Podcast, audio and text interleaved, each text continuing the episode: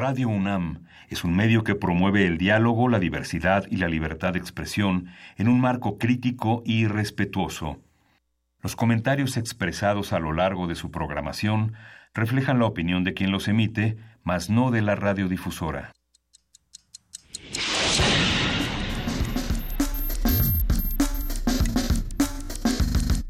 Primer movimiento. El mundo desde la universidad.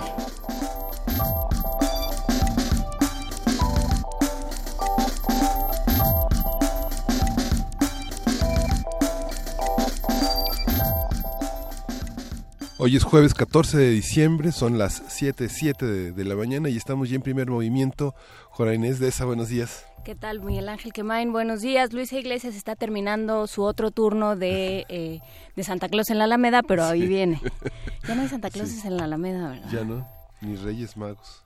¿y, entonces, ¿Y entonces dónde se toma uno las fotos? En las plazas. Con Luisa Iglesias, ¿dónde se toma uno las fotos? en las plazas, de, las plazas comerciales. Ay. Ya es el nuevo espacio de los Santa Clauses y los Reyes Magos. ¿Algún otro pedazo de mi infancia que quieras hacer pedazos en este momento? No, no, no, no. No particularmente. No, hoy hoy se vota en el Senado, hoy se hoy se vota la ley de seguridad que ha tenido una una de las leyes más controvertidas con mayor participación de distintas organizaciones sociales, instituciones académicas en contra de cómo está configurada.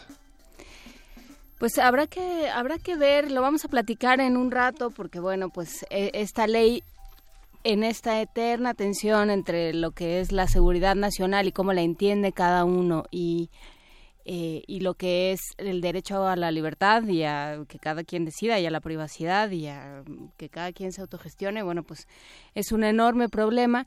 Y es un enorme problema que cuando alguien decide que hace las cosas por tu bien, que ese es el gran tema de los ejércitos y el gran tema de, de los dictadores y de las imposiciones, ¿no? Lo hago por tu bien. Sí. Si no, si no fuera por mí, ustedes no saben lo que podrían hacer, ¿no? Entonces, bueno, pues es, es importante. Sí, fíjate Juan, es que bueno ya es ya es ya es conocido desde anoche en los en, en varios medios eh, que cinco nuevos eméritos se han nombrado en la universidad y coincide con eh, con una coyuntura muy importante el reconocimiento a estas eh, cinco eminencias universitarias porque permite pensar en el caso de Estefanía Chávez Barragán no solo la, la, la, fundación, la fundación de una equidad de género en la universidad, que viene de una enorme tradición de la que ella forma parte, sino también el pensamiento urbano, que en estos momentos de reconstrucción es fundamental tener representantes con autoridad moral para pensar estos problemas. Sí, nos da muchísimo gusto eh, felicitar a la doctora Estefanía Chávez, que además nos escucha. Entonces, a ella sí la felicitamos porque sí nos consta que nos escucha. A todos los demás, a Gisela von Bobeser, Sí. a Juan Ramón de la Fuente, a Hans, Hugh, Hans- a Hugh, ahorita decimos el nombre, sí, él, él es una figura eh, eh, que es fundadora del Drummond Durey, que es una del uso de ecología considerado como uno de los hombres que ha trabajado más sobre la ecología conductual y está también muy ligado al urbanismo y el doctor Diego Valadez que bueno fue director de- del Instituto de Investigaciones Jurídicas pero ha sido un hombre un promotor de la discusión del pensamiento constitucional en México y en estos momentos pues va a ser una figura clave para seguir discutiendo este tema no Sí, por supuesto, y creo que es, es interesante voltear la mirada hacia aquellos a quienes la universidad reconoce como sus grandes maestros, no solo por lo que han hecho dentro de la universidad, sino por lo que han ayudado al país y por lo que han ayudado a la universidad a colocarse como un lugar donde se discute y donde se se alivia un poco lo que sucede en el país. Pero bueno, lo seguiremos platicando. Por lo pronto, el día de hoy tenemos un montón de temas. Hablaremos de gastronomía, comida ficticia, qué sustituimos por otra cosa, qué hacemos que parezca casi como.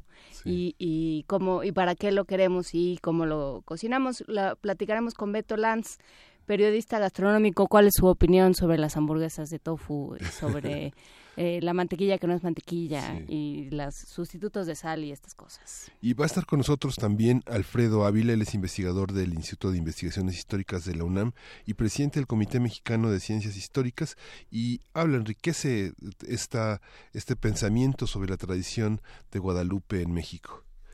Vamos a hablar también en nuestra nota nacional eh, sobre aguinaldo por consenso. Eh, Frente a todas estas... Eh, eh, a todas estas posiciones laborales, a todos estos esquemas tan injustos, tan fuera de la ley, ¿no? tan fuera de también de hasta cierto punto de la ética y la moral.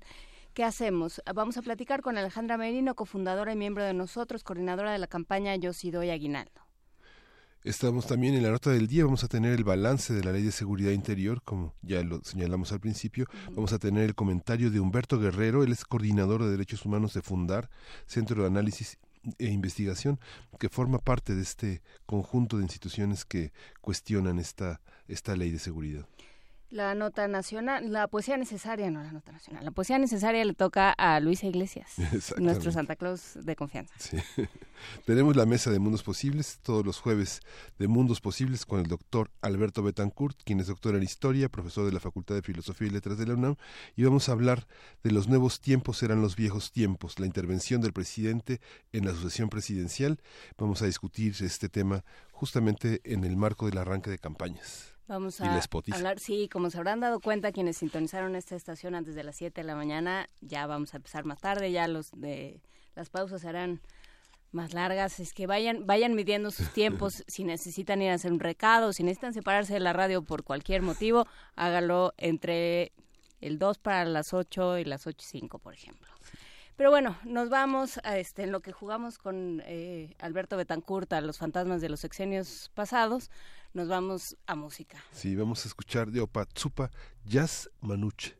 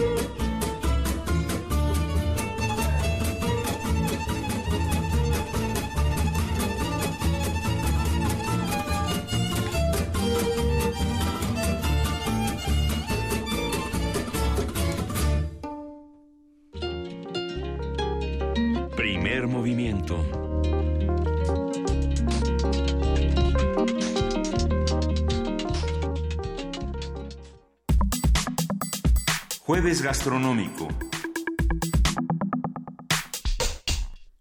Existen diversas opciones gastronómicas para sustituir a las recetas en, en, las recetas ingredientes como la carne. Entre estos ejemplos se encuentran la soya o el tofu, por lo general utilizados en la dieta vegana. Muchos de estos sustitutos se han popularizado porque aparentemente poseen el mismo sabor o textura que los ingredientes a los que sustituyen, sin ser dañinos para la salud, además de que prometen los mismos aportes nutricionales o al menos una cifra muy cercana. Hoy vamos a conversar sobre los ingredientes que sustituyen a otros ingredientes menos saludables, qué son, en dónde se presentan y qué aportan. Para ello, para ello está Beto Lanz con nosotros, periodista gastronómico, y ya está en la línea. Hola Beto. Hola, ¿qué tal? Buenos días, ¿cómo les va? Tema complejo, difícil, muy rico, ¿no? Pues es un tema muy, muy extenso en el que no todo es criticable, al contrario, creo que hay eh, sustitutos de ciertos alimentos eh, que miran no solo por por la salud quien, de quien los consume, sino en muchos casos, en muchos otros casos, por la protección de ciertas especies. y, y realmente ahí hay una lista que, que podríamos hacer, pero eh, investigando un poquito acerca de esto, yo con lo que me encontré y este y creo que también vale la pena mencionarlo es aquellos eh, productos que utilizan nombres pero de forma engañosa, ¿no? Creo que creo que eso sí es, es hay que hay que resaltarlo y ahí podríamos eh, ampliar una, una cierta lista. Así que no sé este, si quieren que nos... Eh, Arranquemos con eso, Beto Lanz. ¿Qué, ¿Qué, te encontraste que, que, te da miedo? Bueno, eh, hay, hay muchas cosas que hay que temer. Uno de ellos ocupa un tema bastante reciente, que es el arroz que se está trayendo a México, hecho básicamente con plástico. ¿Cómo? Este, con el mismo material con el que se hacen las redes para pesca se está importando de, de Asia, concretamente de China, y se está vendiendo mucho en, en centrales de abasto. ¿No? E, el, el, arroz de plástico me parece que es de lo más alarmante porque eh, utiliza al 100% el, el engaño, ¿no? Pero a ver, ¿qué es esto del arroz de plástico? ¿Cómo se comercializa? ¿Cómo podemos distinguirlo? Mira, hay, hay varias formas de distinguirlo, no, no todas son fáciles, una podría decirse a simple vista y evidentemente por el sabor, pero la verdad es que se mezcla, se mezcla con arroz muchas veces con arroz natural y entonces es prácticamente imposible porque normalmente quienes compran este arroz en, en grandes volúmenes pues son para para cocinas, ¿no? Ya sea para cocinas industriales o para cocinas económicas, donde lo que importa más es el rendimiento. Entonces, muchas veces eh, el, el, la persona que lo compra, pues ni siquiera se fija. Entonces, uno cuando lo está comiendo, como está combinado, pues es prácticamente imposible de saberlo, ¿no? Esto desgraciadamente se va a conocer con el tiempo cuando ya empieza una acumulación de este plástico en el intestino. Es un caso terrible, pero pero está pasando y no solo no solo en México, ¿eh? también es un arroz que se ha detectado ya en el Reino Unido, en Estados Unidos, en Nigeria, pero es de origen chino y bueno, simplemente hay que tratar de estar alertas. No lo vamos a ver en supermercados, evidentemente empacado con otros nombres, como les digo, es, es para ventas eh, eh, de, en volumen, ¿no? Entonces, bueno, pues este es un, esto es un caso alarmante que, que llamó mucho mi atención. Había escuchado de él hace algunos meses, pero simplemente quise comprobarlo y, y así es, ¿no? Este, otros productos que, que más bien con lo que nos engañan es con las etiquetas, pues son los famosos jugos de fruta que compramos en los supermercados, ¿no? Donde debido a que tienen de origen el concentrado de algún eh, jugo de fruta en, en un mínimo porcentaje y que son adicionados con, con otras sustancias, principalmente azúcar, pues nosotros creemos que estamos bebiendo algo que nos va a hacer eh, bien o que nos va a dar aporte en salud, pero todo lo contrario, ¿no? Aquí yo lo que invito es a que pongamos mucho la atención en, en, en las etiquetas, ¿no? Muchas veces eh, cuando estamos tratando de buscar beneficios eh, en salud, eh, digamos, con, eh, comprando productos eh, con menores porcentajes de grasa, pues evidentemente esos productos para su fabricación tienen que sustituir esas grasas. Entonces, muchas veces un queso bajo en grasa, por ejemplo, pues es, adicionado con carbohidratos o con azúcares. Entonces decimos, ay, qué bueno, ya le estoy dando menos grasa a mis hijos o a mi cuerpo, pero me estoy llenando por otro lado de carbohidratos y de azúcares, que a la larga pues puede resultar peor que la misma grasa natural de un queso que proviene de, de los lácteos, ¿no?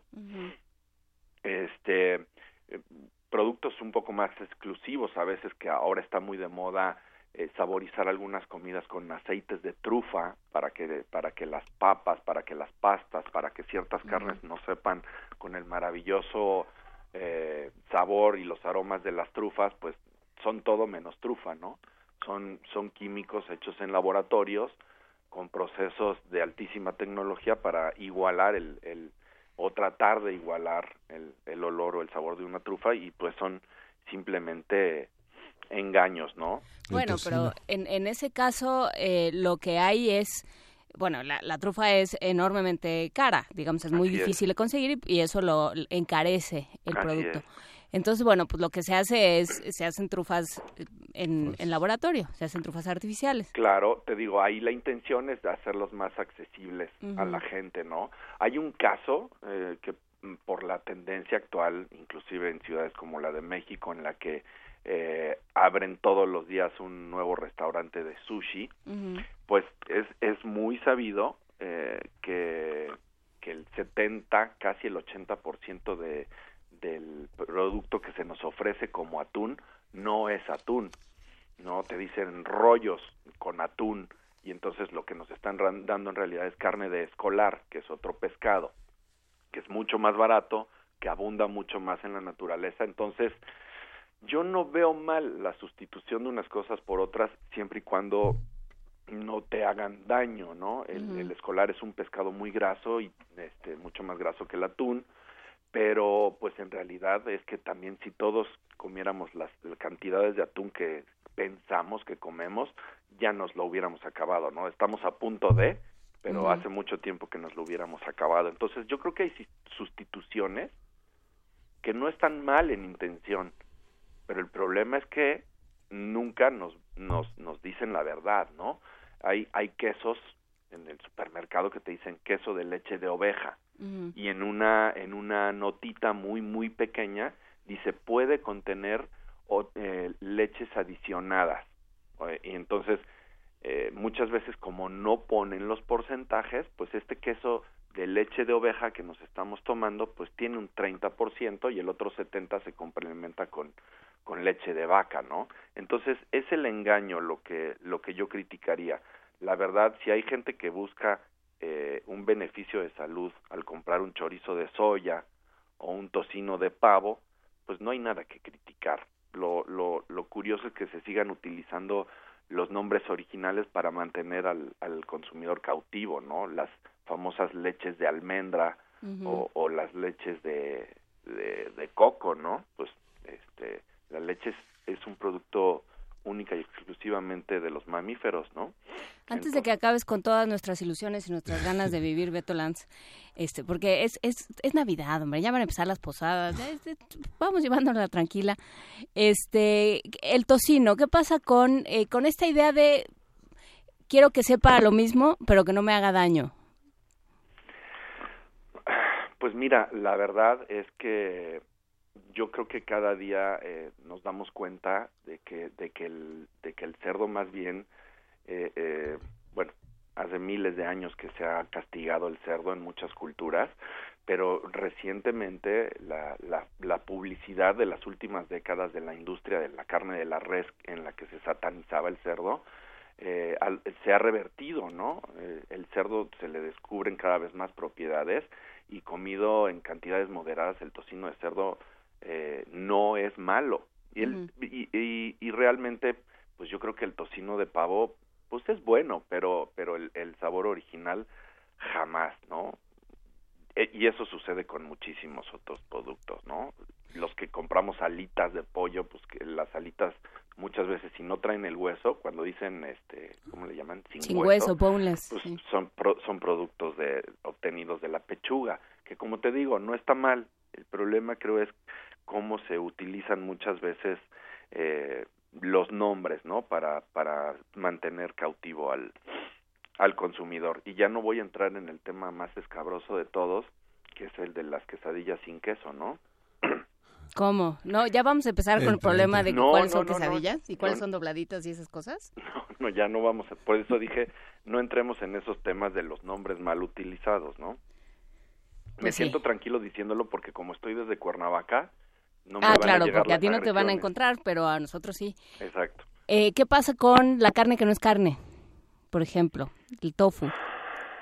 Pues eso más bien es, es una es una preferencia, es una decisión, ¿no? Yo creo que igual que en el caso del tocino, e, ese sustituto pues nunca va a saber igual, pero yo respeto muchísimo la gente que toma una decisión de, de entrar al vegetarianismo o al veganismo, este no solo por salud, sino por temas este pues casi filosóficos, lo respeto muchísimo. Lo único que que creo pues es que van a tener esa esa nostalgia un, un tiempo, ¿no? La nostalgia del sabor a la carne real. Lo que me han contado muchos amigos que, que, que practican el veganismo, por ejemplo, es que al cabo de un tiempo se, se te eh, pierdes esa necesidad, ¿no? Pero pues yo creo que nunca eh, dejarás de oler al tocino como, como algo maravilloso y atractivo, ¿no?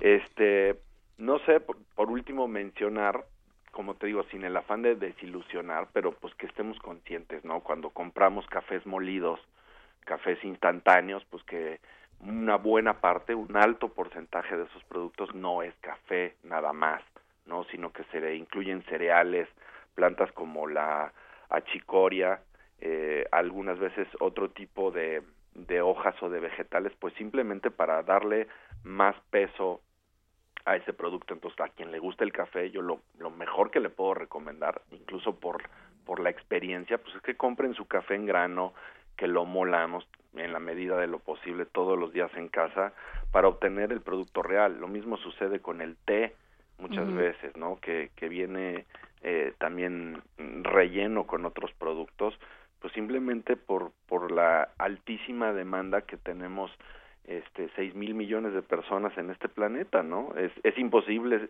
satisfacer al 100% las necesidades, los caprichos de, de este planeta, pero, pero vamos, yo, yo esperaría que en las próximas décadas vayamos viendo cada vez más cambios en cuanto a las regulaciones que exijan que, que las etiquetas, que los vendedores nos, nos digan un poquito más la verdad acerca de lo que consumimos, ¿no? Los embutidos, etcétera, etcétera. ¿Qué pasa, por ejemplo, con las tendencias y las modas, ¿no? Porque hablabas de las alitas, a mí me da terror este lo de las alitas porque de dónde salen tantas.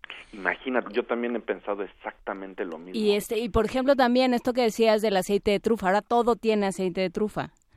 O sea, esta cosa de que eh, algo se, se vuelve una tendencia, un tipo de comida se pone de moda, se vuelve eh, una, una necesidad mundial, ¿no? Y entonces, y entonces empieza a haber escasez de, de los eh, de los insumos. Ya, ya no hay tantas alitas, ya no hay tanto atún, ya no hay tanto todo porque somos muchos. Así es.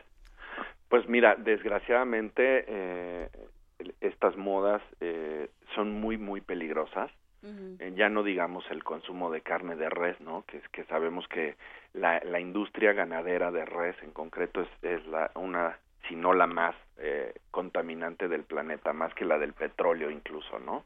Entonces, sí, las tendencias alimenticias pueden llegar a ser eh, muy, muy peligrosas para las especies, para el medio ambiente y para el propio consumo humano, ¿no? Cuando no nos dábamos abasto a mediados del siglo XX en, nuestros consumos de mantequilla, pues se inventó la margarina, ¿no? Que es algo altamente dañino y que desgraciadamente también por su accesibilidad, por, por lo barato que resulta, penetró tanto en, en, en las cocinas que yo he ido a muchos lugares en México, inclusive en mercados tradicionales, donde las propias señoras te dicen que ya sus enchiladas no saben igual si la tortilla no pasa antes por margarina, ¿no?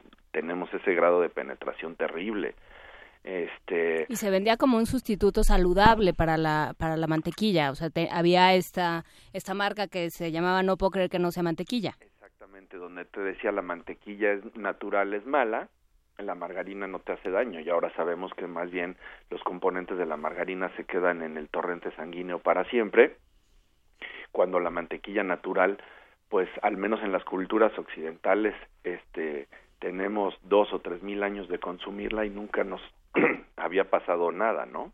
Las demandas, las demandas generan sustitutos, en muchos casos son buenos, en otros casos eh, no es que sean malos, pero como te digo es el nombre, el, el mismo caso del sushi del atún, por ejemplo, muchos de estos rollos de sushi que pensamos que se hacen con algas y estamos felices porque estamos comiendo el método japonés, pues no, la demanda no da para, o sea, sí hay, hay suficientes algas, pero no hay mm, plantas industriales para ese procesamiento. Entonces, en, hay países en Asia que en donde deshidratan y tiñen y saborizan la col, por ejemplo, para que parezca alga. Entonces, muchas veces lo que pensamos que nos estamos comiendo no es exactamente eso, ¿no? Entonces hay que poner atención. El famoso queso parmesano que nos venden en bote, estos botes verdes. No, bueno, pero ese sí es sustitu ese sí viene del petróleo, se lo hacen en Cantarel, como el queso amarillo. Exactamente. Bueno, ya ni hable, el queso rebanado, el queso famoso queso tipo americano amarillo rebanado. Hecho en Cantarel. Pues no tiene nada que ver con el queso, ¿no? El problema, como te digo, es que en la etiqueta dice queso o, o, o, dice queso y en microscopio tipo parmesano, que a lo mejor ese parmesano famoso no sabe mal puesto en una rebanadita de pan metido al horno con, con mantequilla y ajo, y son cosas que no saben tan mal, pero tenemos que saber que no es queso, ¿no? que, y, que, y que las rebanadas estas amarillas, pues mucho menos. No, va ahí bajo su propio riesgo. Raúl Olvera ya escribió para tu tranquilidad y dice, después del 19 de septiembre de 2017, los amigos de los estados, al ver la solidaridad de los chilangos, ellos mismos propusieron en redes sociales que las quesadillas pueden llevar lo que nos dé la regalada gana y ser sin queso. Lo dice la ciencia. Gracias, Por eso dije que no íbamos a entrar en ese tema. Toda la razón. Muy bien. Entonces ya tenemos este tenemos una patente de corso para decir que las quesadillas tienen lo que sea. Así es. Así es. Este Oye, los endulzantes, ese es un mundo aparte. ¿eh? Ese, es, ese es un mundo aparte.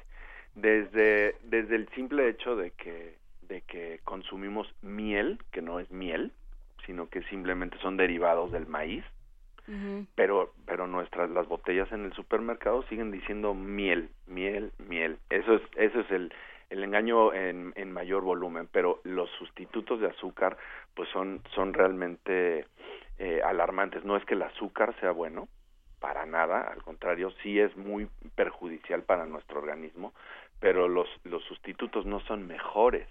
O sea, porque no el, el, el, el cerebro humano, cuando recibe cualquier eh, educolorante, por ejemplo, pues el cerebro sigue interpretándolo como si fuera un dulce, como un azúcar, y así mismo lo trata. Entonces, difícilmente vamos a obtener los beneficios que todos suponemos por ejemplo, en el caso de una lata de refresco con cero azúcar, difícilmente vamos a obtener los resultados. Ya te lo mencionaba hace un momento en el caso de los jugos de fruta, pues es exactamente lo mismo.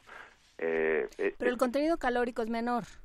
El contenido calórico es menor, efectivamente, pero no no vamos a obtener los los beneficios eh, que estamos esperando. Lo, lo que siempre propondremos y, y yo no soy ni nutriólogo, ni, ni mucho menos, ni pretendo serlo, es tratar de buscar los dulces en lo más cercano a su origen posible. Es decir, si en México tenemos una eh, enorme y ancestral cultura de las, de las aguas de fruta, pues ¿por qué no buscarlo por ahí sin la necesidad de adicionar ningún tipo de dulzante, ni azúcar, ni ningún otro? Láncese por todas las cañas de la piñata ahora que vaya una posada. todas las cañas de la piñata, sustráigalas. No, te digo, mejor mejor las frutas que la que pues la propia que la propia caña de, de azúcar, ¿no? O sea, tenemos tanta fruta en México que simplemente licuar una papaya con agua este nos daría los los beneficios y a lo mejor a muchos nos quitaría el antojo de, de lo dulce.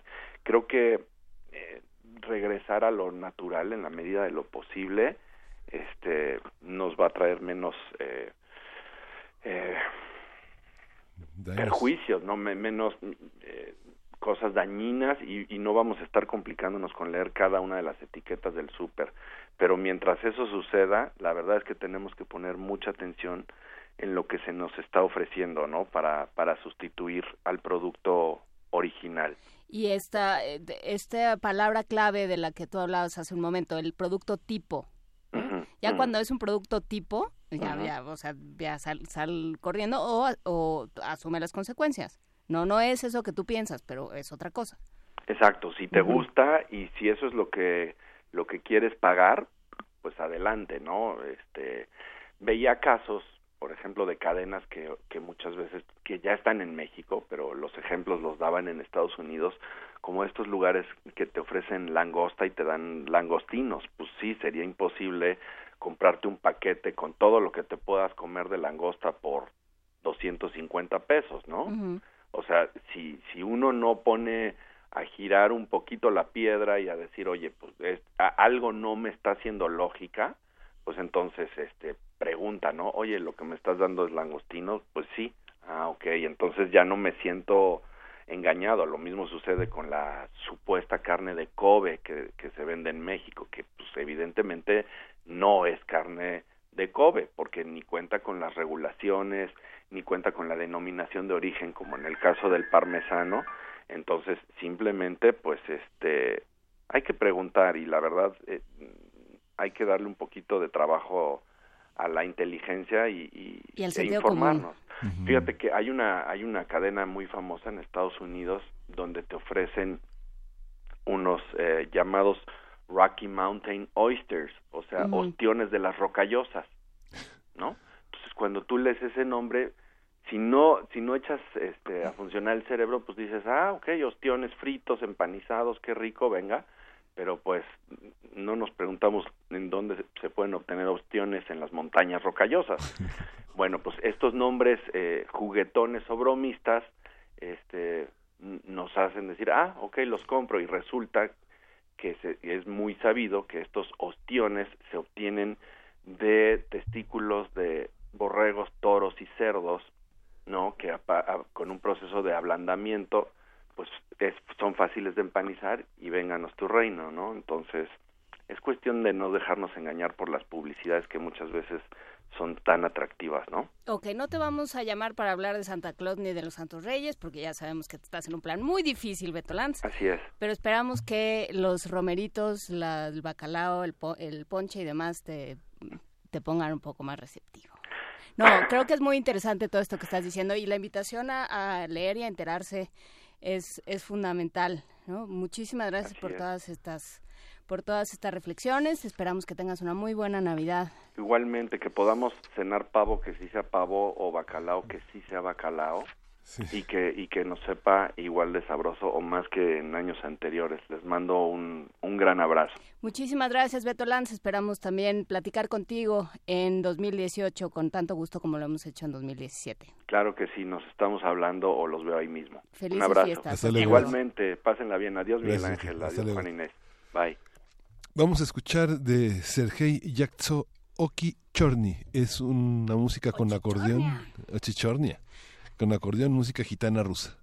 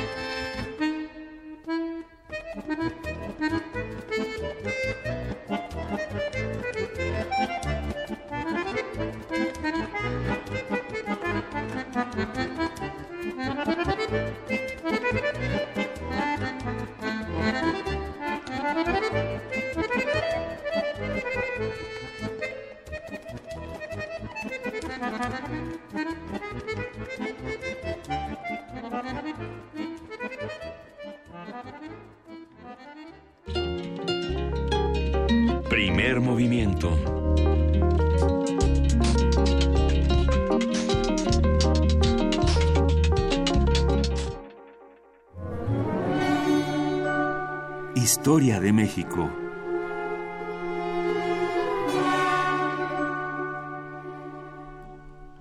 Continuamos aquí en primer movimiento, son las 7:46 y ya está en la cabina con nosotros Alfredo Ávila, el doctor Alfredo Ávila, que es investigador del Instituto de Investigaciones Históricas de la UNAM y presidente del Comité Mexicano de Ciencias Históricas. Buenos días. Hola, buenos días Miguel Ángel, Juana Inés, muy buenos días. ¿Cómo estás? Eh, ¿qué, nos, ¿Qué nos traes? ¿Qué noticias nos traes de la Virgen de Guadalupe? Pues mira, traigo una noticia muy, muy destacada eh, de por allá de los años 60 del siglo XVII.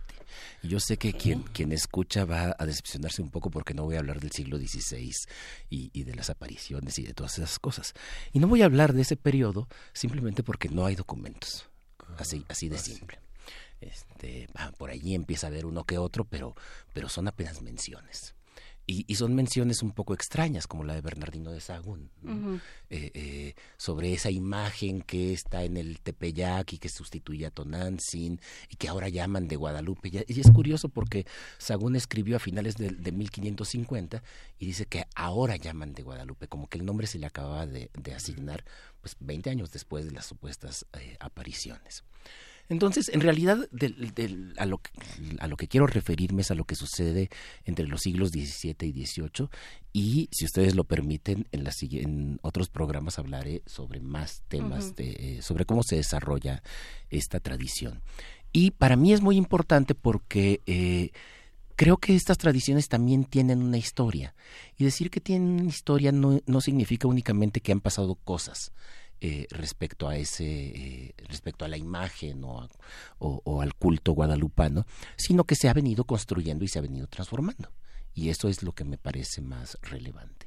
Entonces empiezo con la década de los 60 del siglo XVII eh, porque es entonces cuando se descubre la aparición de la Virgen de Guadalupe ¿Qué significa esto? Que antes de la década de mil, 1660 en la Ciudad de México, ni siquiera los abad, el abad de Guadalupe, es decir, el encargado del, del santuario eh, que estaba en el norte de la Ciudad de México, tenía idea de que la Virgen se había aparecido milagrosamente. Es decir, no, no, es, un santuario como hay tantos, en, eh, como había tantos en la Nueva España. Uno de, los principales apologistas de la Virgen de Guadalupe, eh, un jesuita, Fray Francisco de Florencia, después de que murió salió publicado uno de sus escritos póstumos y, em, y, que se llama Zodíaco Mariano, acerca de los santuarios marianos en la Nueva España. Y entonces allí lo que podemos ver es que hay muchísimos, hay muchísimos santuarios desde Yucatán hasta el occidente de la Nueva España, hasta Guadalajara y todas estas, todas estas zonas. Y él decía, y en la Ciudad de México hay cuatro grandes santuarios, que son la Virgen de Guadalupe en el norte, la Virgen de los Remedios en el poniente, la Virgen de la Bala en el oriente, el santuario que está ahora por allí por Ermita Iztapalapa, y la Virgen de la Piedad. Entonces, eh, la verdad es que había muchos santuarios y si, si lo medimos, es, difícil medir el fervor, pero una buena manera es, es a partir de la charola. Eh, eh, si lo medimos a partir de la charola, es decir, de los ingresos de los santuarios, pues descubrimos que en realidad el santuario de Guadalupe no es de los más importantes o no es el más importante, sino que en algunos momentos la soledad, en, en, Oaxaca, Ocotlán, en Tlaxcala, pues son santuarios bien, bien importantes que tienen muchas contribuciones de los, de los fieles. Y Guadalupe también en la Ciudad de México, pero, pero insisto, en, en ese nivel. Quiero decir que no es la Virgen para Nueva España en ese momento. Y lo que tenemos es que se descubre en la década de los 60 del siglo XVII un documento en náhuatl eh, que no se sabía quién lo escribió, no sabemos quién lo escribió, tenemos eh, suposiciones, pero a ciencia cierta no se sabe, que cuenta las apariciones de la Virgen a un indio de Cuautitlán llamado Juan Diego. Esta es una tradición muy linda, pero es una tradición muy vieja también. Es una tradición española. De hecho, cuando nosotros vemos las apariciones de la Virgen del Pilar en, en Zaragoza, pues son muy parecidas. La Virgen del Pilar, que se le aparece a un pastorcillo que se llama Juan, allá nada más se llama Juan. El Diego viene porque la Virgen del Pilar fue hecha por San Diego, por Santiago, eh, que se le aparece y que le dice quiero que me construyas aquí un templo y todo lo que todo lo que sabemos. Entonces es una tradición muy vieja de las vírgenes que se le aparecen a los pastorcillos. Me refiero a las vírgenes eh, eh, religiosas no a las de, de, otro tipo. Se le aparecen a los pastorcillos y entonces se les construye se les construye templo eh, esta tradición aparece entonces en náhuatl refiriéndose a la Virgen de Guadalupe y lo que tenemos es que de pronto los sacerdotes que están en, la villa, que están en la villa de Guadalupe, dicen, oigan, qué maravilla, teníamos esto y no lo sabíamos. O sea, teníamos aquí una imagen que se apareció milagrosamente y no sabíamos que se había aparecido milagrosamente. Eh, entonces tenemos la obra de Miguel Sánchez, tenemos la obra de, de, Francisco de Florencia y un poquito después de otros, de otros cronistas que empiezan a recuperar esa tradición en náhuatl, la publican en español, la publican en náhuatl también, la traducen, la resumen, hacen juegos con ella, se encuentran otro documento, el Nican Moctepana, que narra los milagros posteriores de la Virgen y a partir de ahí empiezan a impulsar el culto a la Virgen de María de, Guadalupe. Ahora, es importante el periodo de los años 1660 eh, eh, a 1690 porque también en Europa es un momento en el que se está dando especial eh, relieve a los cultos marianos. Es en ese momento también cuando se, por concesión apostólica se admiten los milagros de la Virgen de Letrán, se admiten los milagros de Pilar eh, y se le asigna el 12 de octubre como, como celebración en, en, Zaragoza y para toda España, se reconoce el, el, misterio de la Inmaculada Concepción de María. Ya saben, no solamente es que María haya eh, tenido a Jesús siendo virgen, sino que además eh, ella nació de una virgen también, ¿no? Esta, esto que no es bíblico, pero que empezó a, difundirse en la monarquía española, sobre todo en la monarquía española, y que también a finales del XVII y comienzos del siglo XVIII se refuerza ya eh, eh, desde, desde Roma. Entonces, es un momento muy particular y allí aprovechan estos criollos de la Ciudad de México para promover el culto de María de Guadalupe y tratar de promoverlo eh, eh, en Roma y tratar de promoverlo también en Madrid y con el, con el virrey. Y entonces aquí hay algo, aquí hay algo interesante. No se trata de un culto que haya nacido y desde el principio haya estado extendido ni siquiera por toda la Ciudad de México y ni siquiera por toda la Nueva España, mucho menos por toda la Nueva España, sino que es un culto que en el siglo XVII empieza a promoverse desde arriba. Es desde arriba desde las autoridades eclesiásticas y ya a comienzos del siglo XVIII desde la propia arquidiócesis de México cuando se eh, toma como una campaña para extender el culto mariano. ¿Y cómo sabemos que hay una campaña para extender el culto mariano? Bueno, porque eh, en la primera mitad del siglo XVIII lo que vemos son muchos testimonios acerca de cómo es necesario llevar la imagen de Guadalupe a los distintos templos que dependen de la arquidiócesis de México.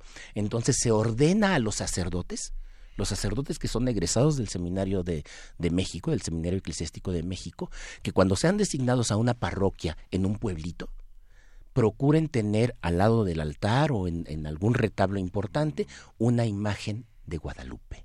Entonces, allá hay una promoción que fíjense que toda distancia eh, salvada me recuerda mucho a la promoción que se hizo con Juan Diego. ¿Sí? Este, intenten tener allí imágenes de Juan Diego, bueno, tenemos eso. Ahora, esto tuvo impacto positivo en la, en la sociedad a comienzos del siglo XVIII.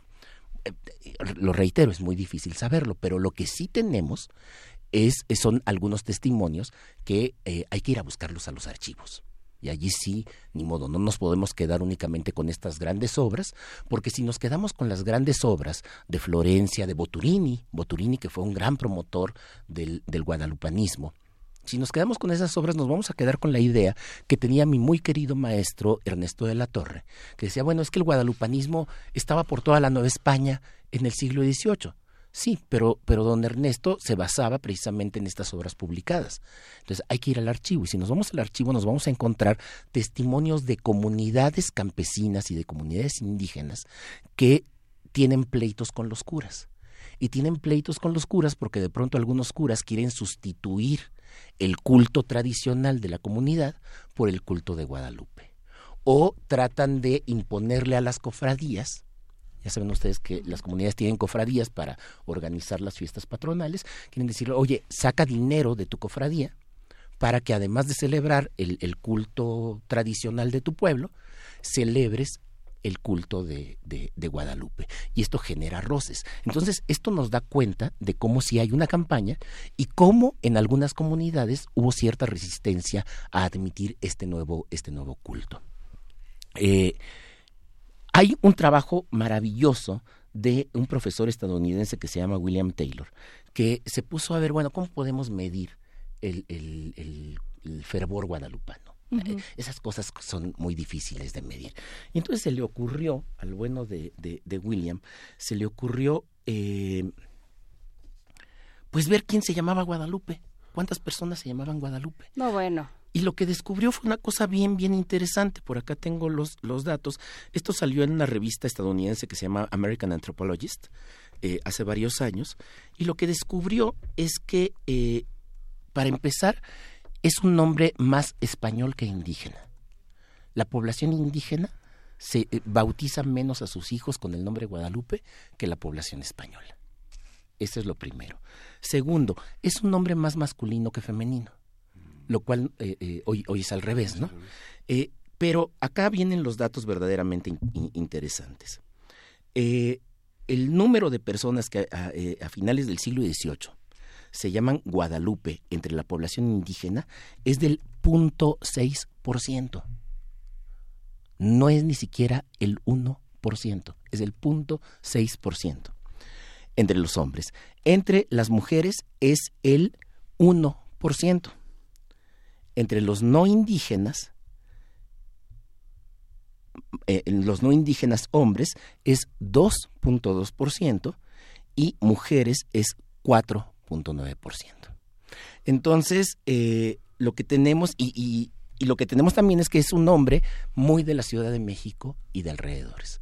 O sea, cuando, cuando te pones, él se puso a revisar, por ejemplo, Arandas, Guadalajara y otros lugares en, Jalisco, y allí disminuye muchísimo eh, la incidencia. Entonces, eh, es un culto de la Ciudad de México, es un culto que se empieza a imponer y que todavía muy poca gente bautiza a sus hijos con el nombre de Guadalupe. Si lo comparamos con el nombre María, que llega a ser el 70%, del 70% de las mujeres de la Nueva España se llamaban María, este, o Manueles, o Marianos, eh, o, o José. Pues la verdad es que el nombre Guadalupe es muy residual entre, entre la gente. Y bueno, esto nos habla un poco acerca precisamente de, de cómo allí hay un culto que se va extendiendo, que desde arriba, desde las autoridades del Ayuntamiento de la Ciudad de México, sobre todo a mediados del siglo XVIII con el Matlazáhuatl, se trae a la imagen de la Virgen de Guadalupe para salvar a la Ciudad de México de la peste, se concede el milagro según ellos y entonces se promueve a la Guadalupe como patrona de la Ciudad de México, después se le promoverá como patrona de la Nueva España, pero que en realidad se trata de un culto que, bueno, poco a poco va creciendo. No es este culto multitudinario que nos imaginamos ya del siglo XX o como acabamos de ver hace unos días del siglo XXI, sino que apenas empieza a crecer.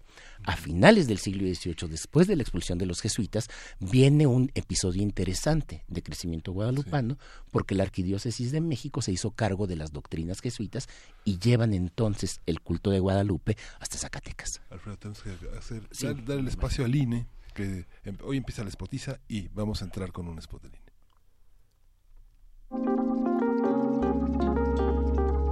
Primer movimiento. Hacemos comunidad.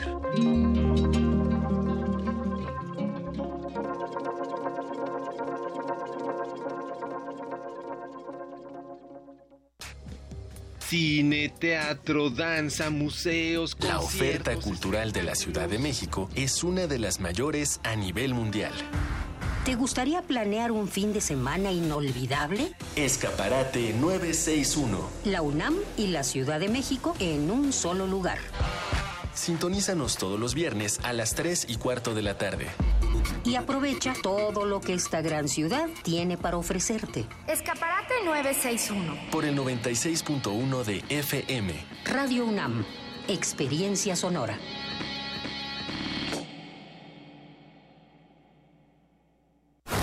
Vamos a mejorar tu seguridad. Vamos a acabar con la corrupción. Ya basta de falsos héroes. Recuperar el rumbo del país, terminar con la impunidad y con quienes nos han robado, no es cosa de cuento. Hay un hombre que por más de 20 años ha sido congruente. Démosle la oportunidad de gobernar. Pásate a la izquierda.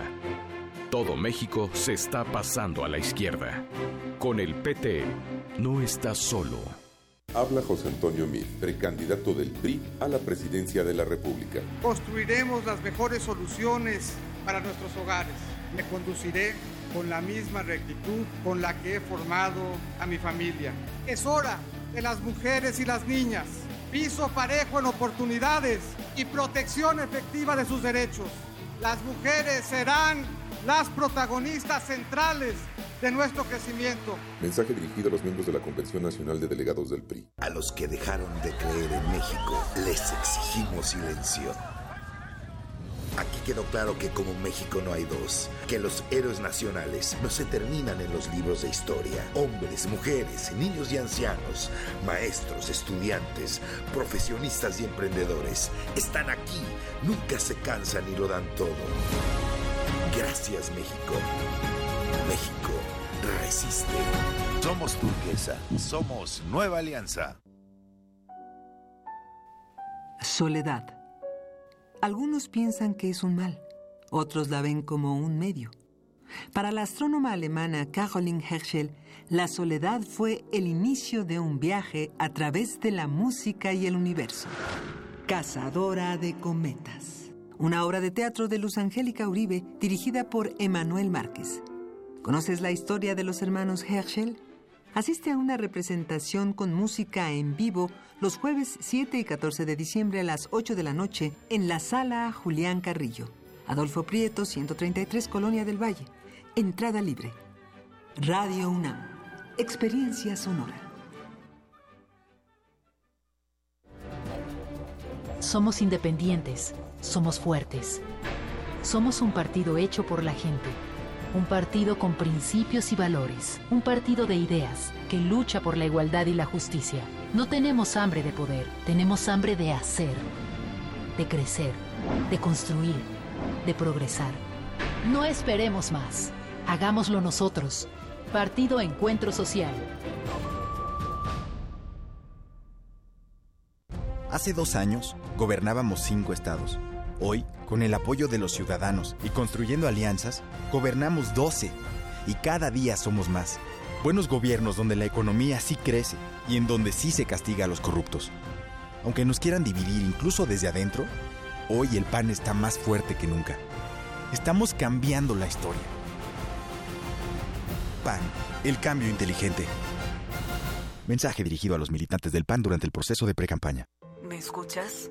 ¿Estás ahí?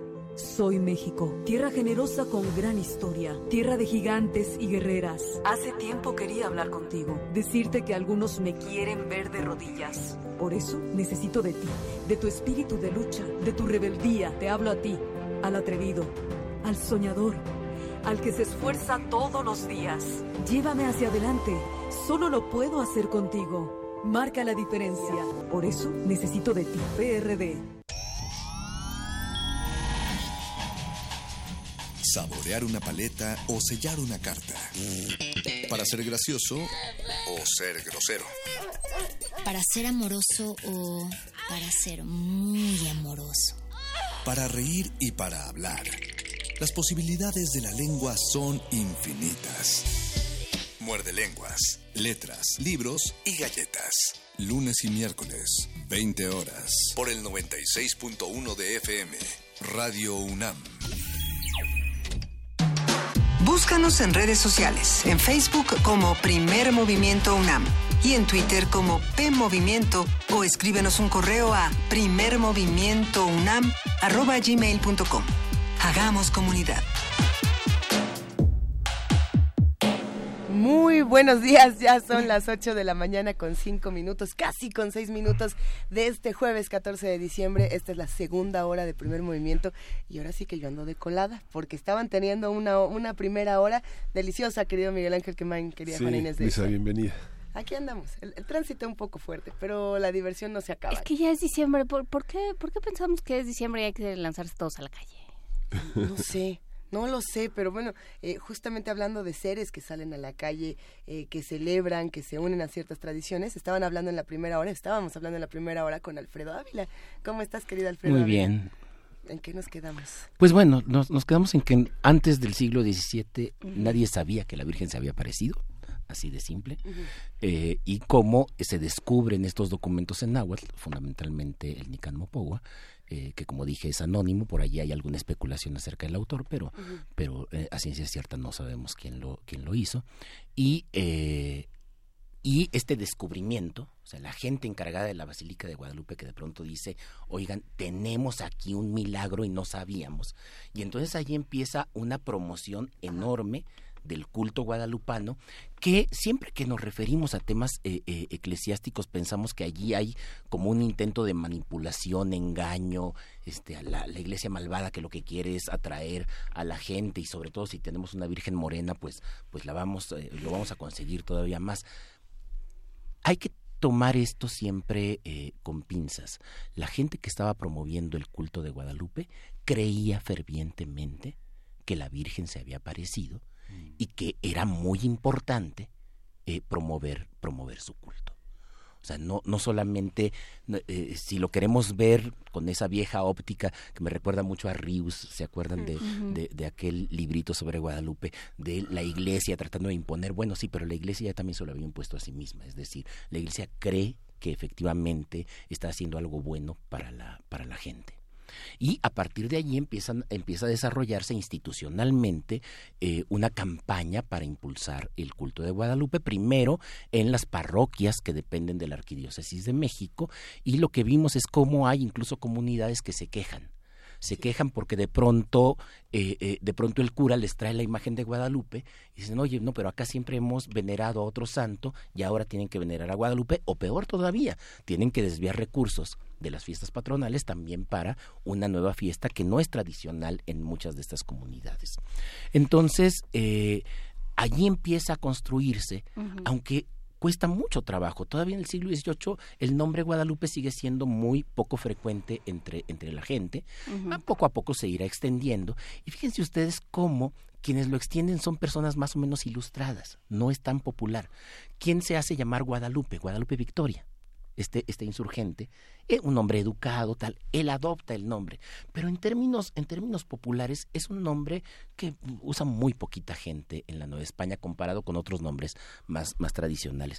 Eh, y cuando se expulsa a los jesuitas en el siglo XVIII, y entonces la arquidiócesis se hace cargo de la campaña evangelizadora, se empieza a extender el, culto de Guadalupe por distintas partes. Se lleva incluso a Zacatecas, en donde se funda un santuario, el santuario de, de, Guadalupe, eh, que, va a ser muy importante. Vayan a, vayan a conocerlo, de verdad es muy lindo. Además, ahora hay un museo virreinal allí que merece mucho la pena. Y se extiende también hacia, hacia, el, hacia el occidente, hacia la región de Jalisco, hacia la región de Aguascalientes y hay una campaña que se va extendiendo en el siglo XVIII de manera, de manera muy, muy importante, pero sin prender del todo, sin que sea automático.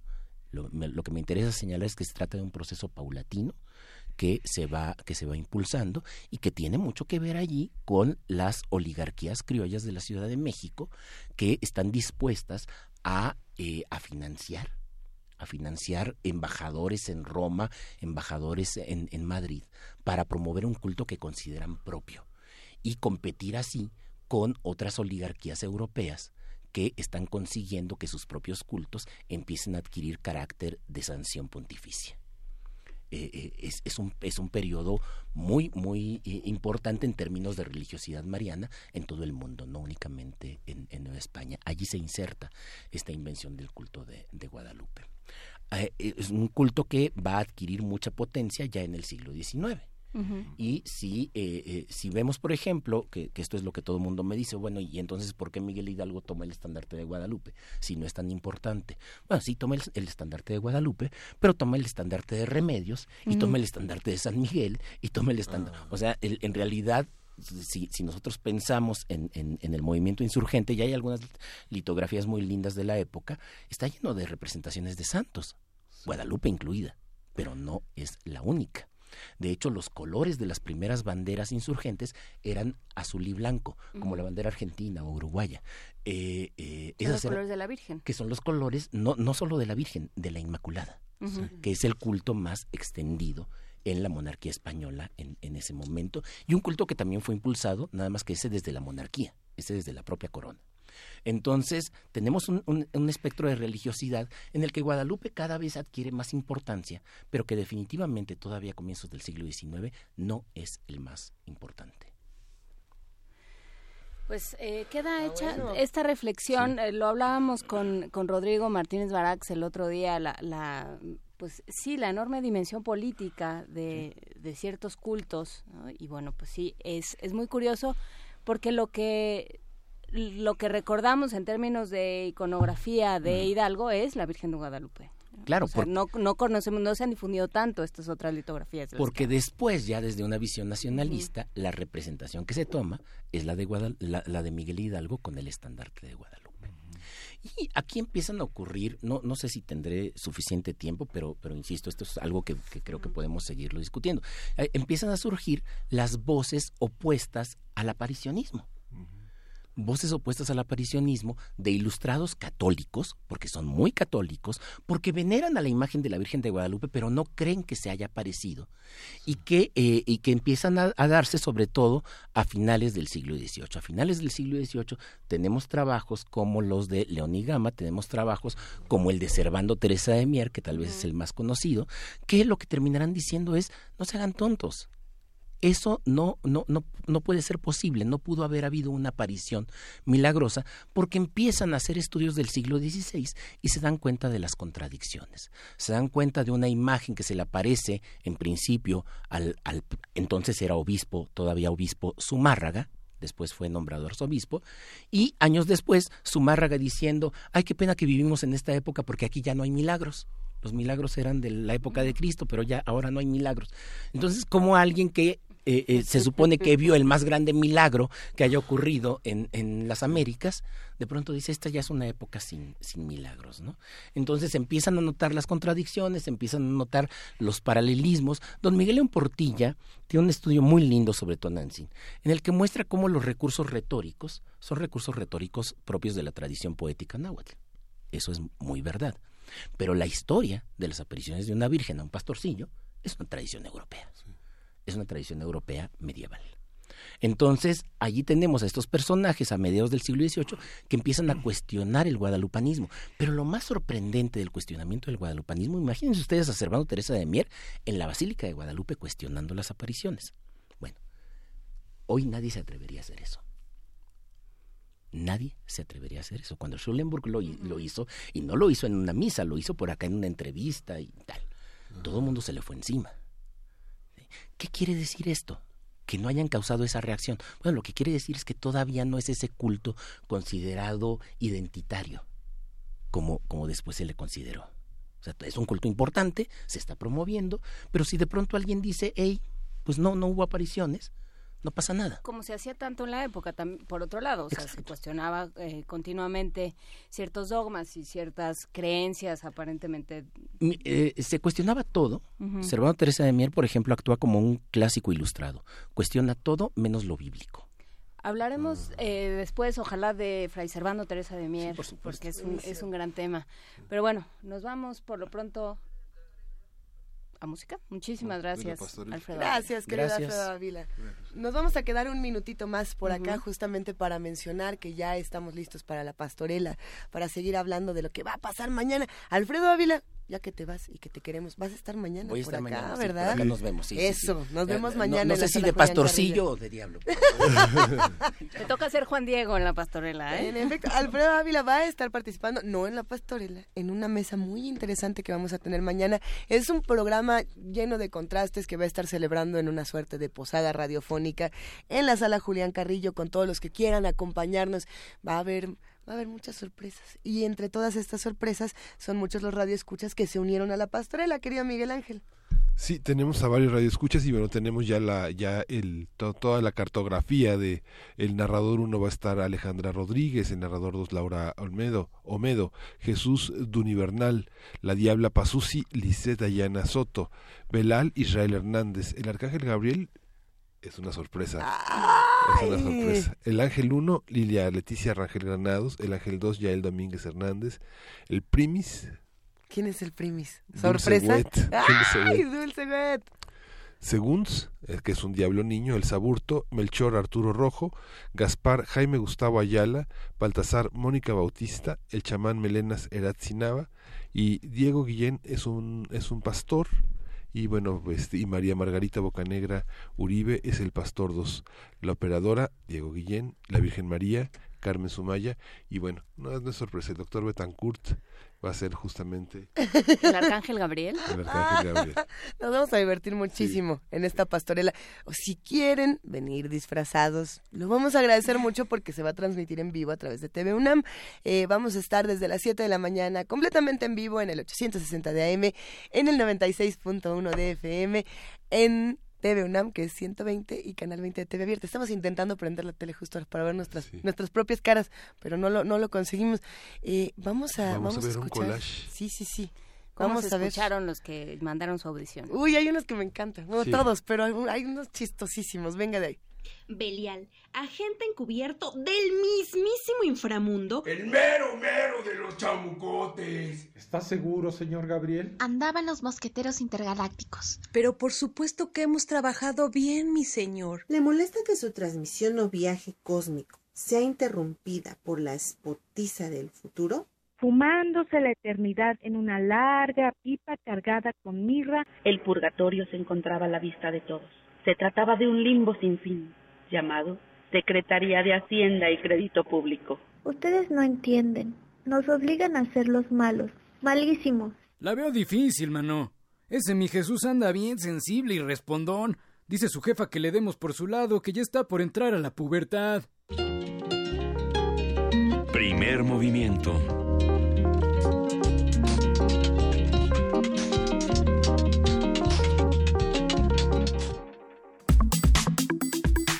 Nota Nacional. Y no, lo que sigue no es parte de la pastorela, aunque a veces sentimos que sí, ¿verdad? Sí. Vamos con la nota que dio Miguel Ángel. El aguinaldo es una prestación anual reconocida en el artículo 87 de la Ley Federal del Trabajo.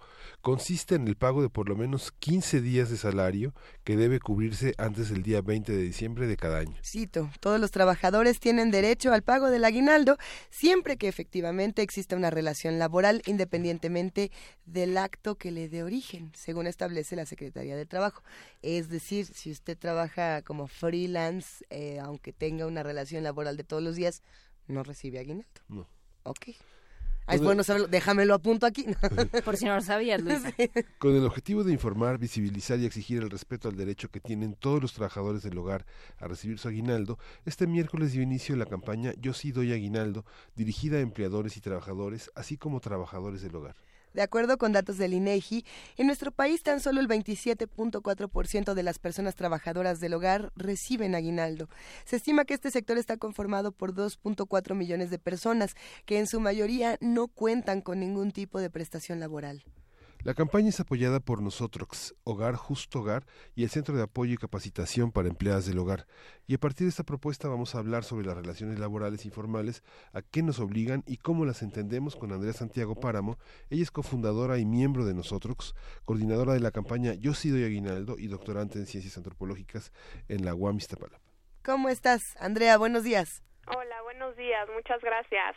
Y nos da muchísimo gusto hablar contigo y, y este tema que nos parece muy importante. ¿Por, ¿Por qué tendríamos que dar aguinaldo y por qué tendríamos que recibir aguinaldo? Pues mira, este, dar aguinaldo por una razón muy, muy sencilla, que es básicamente que es algo que está estipulado en la propia Ley Federal del Trabajo. Y bueno, este, a las trabajadoras y trabajadores del hogar aquí en México, pues se trata eh, de un sector al que sistemáticamente se le vulneran sus derechos y este Sí. es un derecho más que no se respeta todos los años. Por eso generamos esta campaña de Yo sí doy aguinaldo para pues visibilizar, informar y exigir el respeto a este derecho. Pero bueno, lo estamos pidiendo y lo estamos exigiendo porque es un derecho que está en la propia ley, ¿no? Entonces, eh, pues la idea es justamente eso, que la que la población se informe sobre sobre este derecho y que las trabajadoras del hogar también aprendan a a exigirlo, porque hay también como mucho desconocimiento eh, sobre este particular derecho que pueden exigir los y las trabajadoras del hogar porque está estipulado en la propia ley. Eh, ¿Qué tiene esto que ver, Andrea, con una con una relación laboral que hemos entendido mal o que o que no hemos podido modernizar? Pues mira, tiene que ver justamente con eso, que con el tema de que normalmente son relaciones laborales que no están formalizadas porque no hay un contrato escrito eh, de por medio, entonces hay como esta idea de que pues la gente no tiene derechos, ¿no?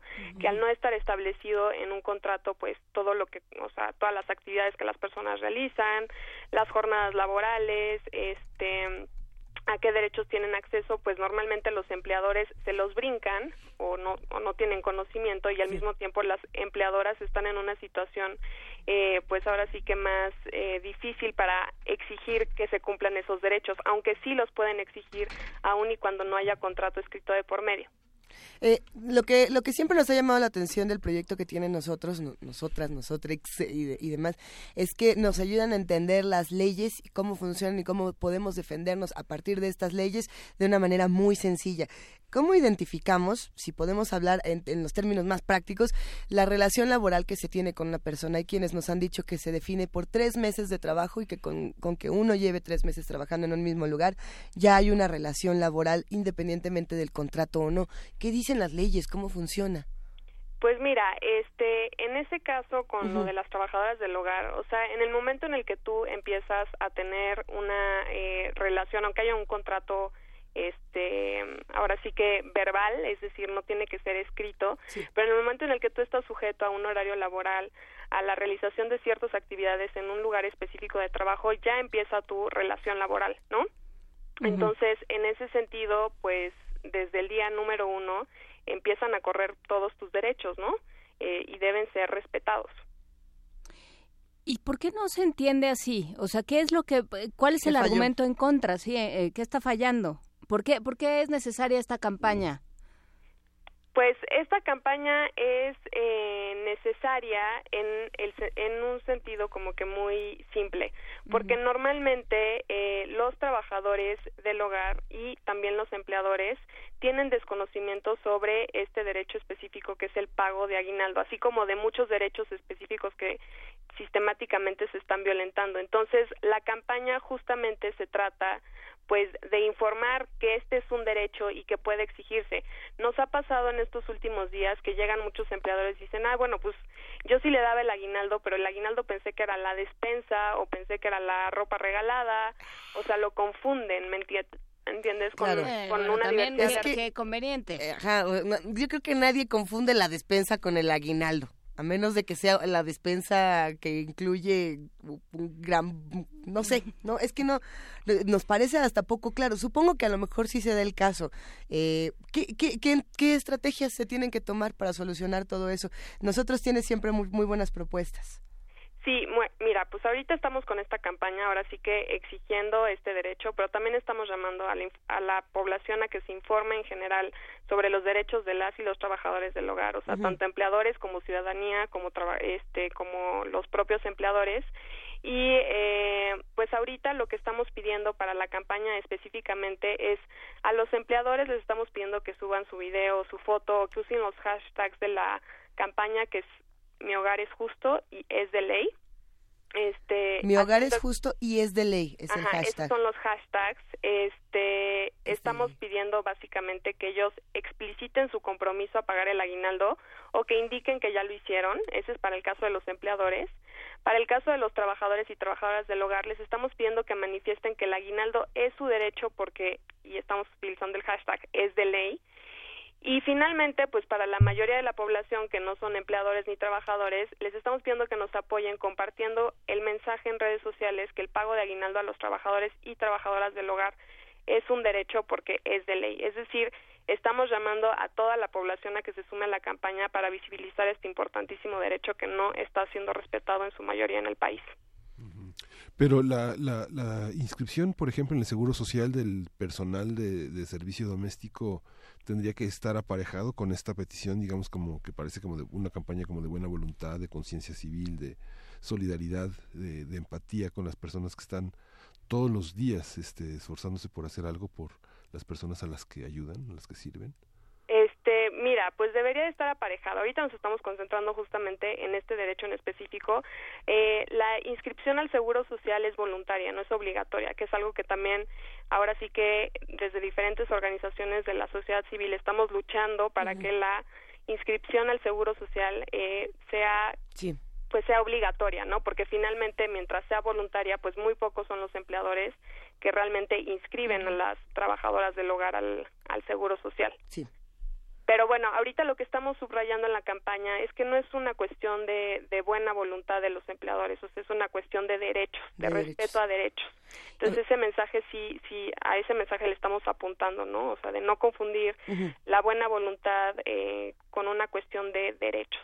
A ver, sacando un poco las cuentas de cómo tiene que ser eh, una mujer, un hombre que se dediquen a las tareas del hogar y que eh, tienen este derecho al aguinaldo deben recibir el dinero antes del 20 de diciembre, equivalente a 15 días del salario. Lo que querría decir es que si ganan, vamos a poner en supuesto 200 pesos, que me parece muy poco, pero va, 200 pesos al día por, por su labor, tendrían que recibir antes del 20, es decir, en esta semana, 3 mil pesos mínimo. Sí, o sea, y ahí también varía. Algo que hemos hecho en la campaña es justamente informar a los empleadores que tienen a personas que laboran una o dos veces por semana cómo calcular el aguinaldo, porque luego hay gente que no tiene a una trabajadora laborando cinco días a la semana, sino una o dos veces de entrada por salida.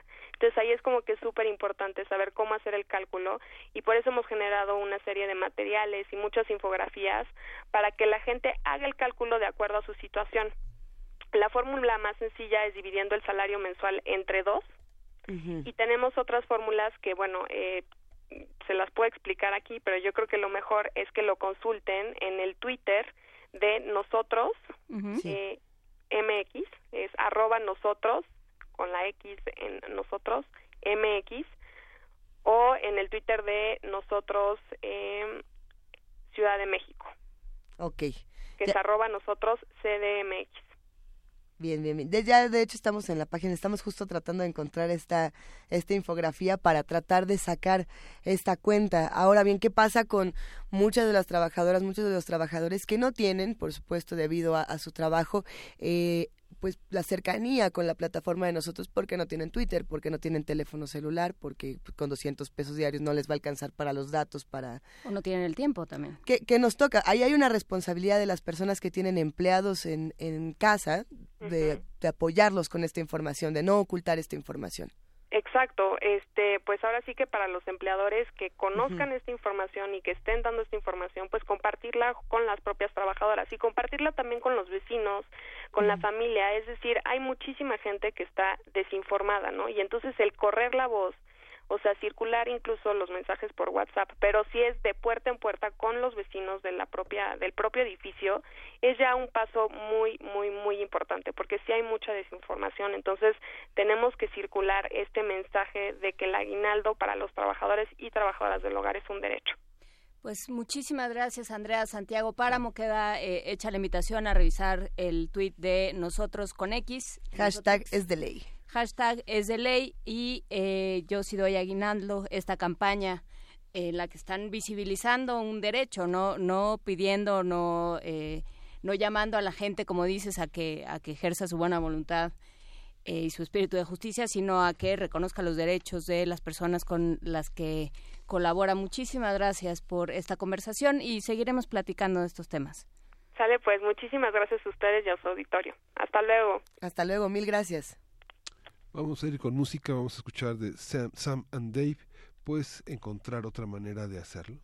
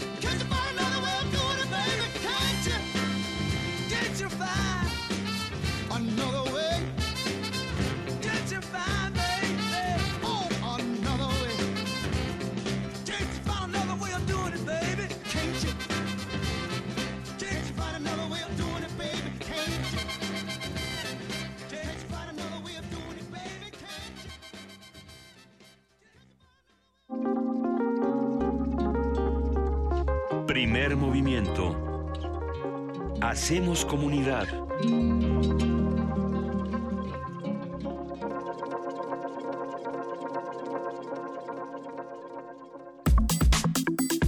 Nota del día. Las Comisiones Unidas de Gobernación Defensa Nacional, Marina y Estudios Legislativos del Senado aprobaron en lo general la minuta sobre la Ley de Seguridad Interior. El dictamen se votará este viernes por el Pleno para después regresar a la Cámara de Diputados que revisará los nueve cambios realizados por los senadores. Yo no sé si usted que nos escucha o que nos observa en TV no, pudo dormir ayer, creo que muchos no podíamos ni dormir nada de pensar lo que significaba eh, este cambio para nuestro país en un momento tan difícil como este. Pero bueno, legisladores de oposición criticaron la urgencia para la aprobación de esta iniciativa sin haber realizado un diálogo nacional para escuchar todas las voces y atender los llamados de organismos nacionales e internacionales. Los colectivos con el hashtag Seguridad sin Guerra y hashtag Fiscalía que Sirva anunciaron que si el Pleno del Senado aprueba la Ley de Seguridad Interior, promoverán una acción de inconstitucionalidad e incluso acudirán ante tribunales internacionales. Y a partir de los avances en la Ley de Seguridad, comentario, vamos a comentar todos los cambios que implican, qué voces han influido en toda esta discusión. Y para ello nos acompaña Humberto Guerrero, coordinador de Derechos Humanos de Fundar. ¿Cómo estás, querido Humberto? Buenos días. Muy bien, muchas gracias por la invitación. Es que hace rato que te preguntábamos fuera al aire cómo estás. Creo que todos hicimos la misma cara de, pues, ¿cómo, cómo estamos? ¿Cómo están las cosas? Pues están mal. ¿Qué pasó? Hay, que decirlo. El panorama es desalentador. Eh, en una sesión larga, el día de ayer, pues como, como leían la nota, pues las comisiones dictaminadoras de esta ley eh, la aprobaron con algunos cambios, pero que son cambios cosméticos realmente. Eh, que no representan un cambio importante respecto de lo que es el corazón de esta ley. Y bueno, ¿y cuál es el corazón de esta ley? nos han acusado de ser poco técnicos, eh, al decir que es una ley que militarizaría el país. Sí, de hecho, el hashtag ayer era militarización preelectoral, fue lo que leíamos en, en, O incluso también cuando hablamos de una ley golpista, pero creo que en el fondo, eh, si bien puede haber una serie de explicaciones técnicas de por medio, es una ley golpista, es una ley que militariza el país. ¿Por qué? Porque lo que hace es básicamente que el poder civil prácticamente estaría claudicando en su responsabilidad de brindar seguridad a las personas en este país, dándosela a los militares. Situación que solamente podemos llegar a ver en otros países cuando hablamos de situaciones de conflicto armado, por ejemplo, o situaciones donde eh, se suspenden los derechos este, constitucionalmente, ¿no? Pero hay, hay algo en lo que particularmente Luisa ha insistido cada vez que hablamos de estos temas. Eh, cada vez que se dice es que México tiene unas cifras de muertos o unas cifras de inseguridad como de país en guerra. Y Luisa siempre pone eso en, en duda y dice, ¿quién dice que no estamos en guerra? Parece ser que todo nos pasa y no nos damos cuenta, digamos. Parece ser que somos un país en guerra y no lo notamos, que somos un país militarizado y no lo notamos. O sea, que todo está en el discurso que en el momento en que se masajean los términos, las cifras, las declaraciones, se dice, no, bueno, ustedes están exagerando, claro.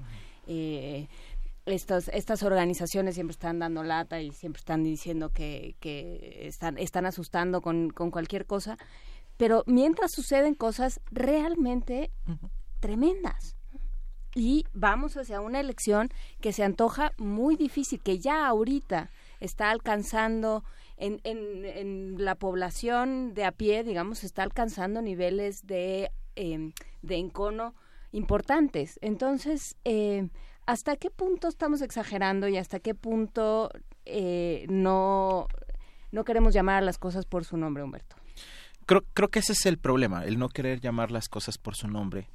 Porque en realidad lo que hace esta ley es eh, regular o darle un marco legal a algo que ya está ocurriendo. Es decir, los militares ya están en, en la calle, están ya en 24 estados de 32, ¿no? Eh, y también lo que pretende el gobierno con esta ley es eh, crear un eufemismo llamado seguridad interior para no llamarle por su nombre a lo que está pasando o, en muchos lugares que es tal cual una suspensión de derechos que la suspensión de derechos es una figura, digamos, reconocida eh, constitucionalmente e incluso por el derecho internacional, que se regula específicamente por un artículo de nuestra Constitución, que es el 29, el artículo 29 constitucional, que justo permite, bajo ciertas circunstancias, restringir derechos, eh, como conflictos armados, casos de catástrofe, emergencia, eh, pero que tiene otro tipo de controles constitucionales, digamos, pasos a través del legislativo, de la Suprema Corte, y qué es lo que se quiere evadir a través de esta ley.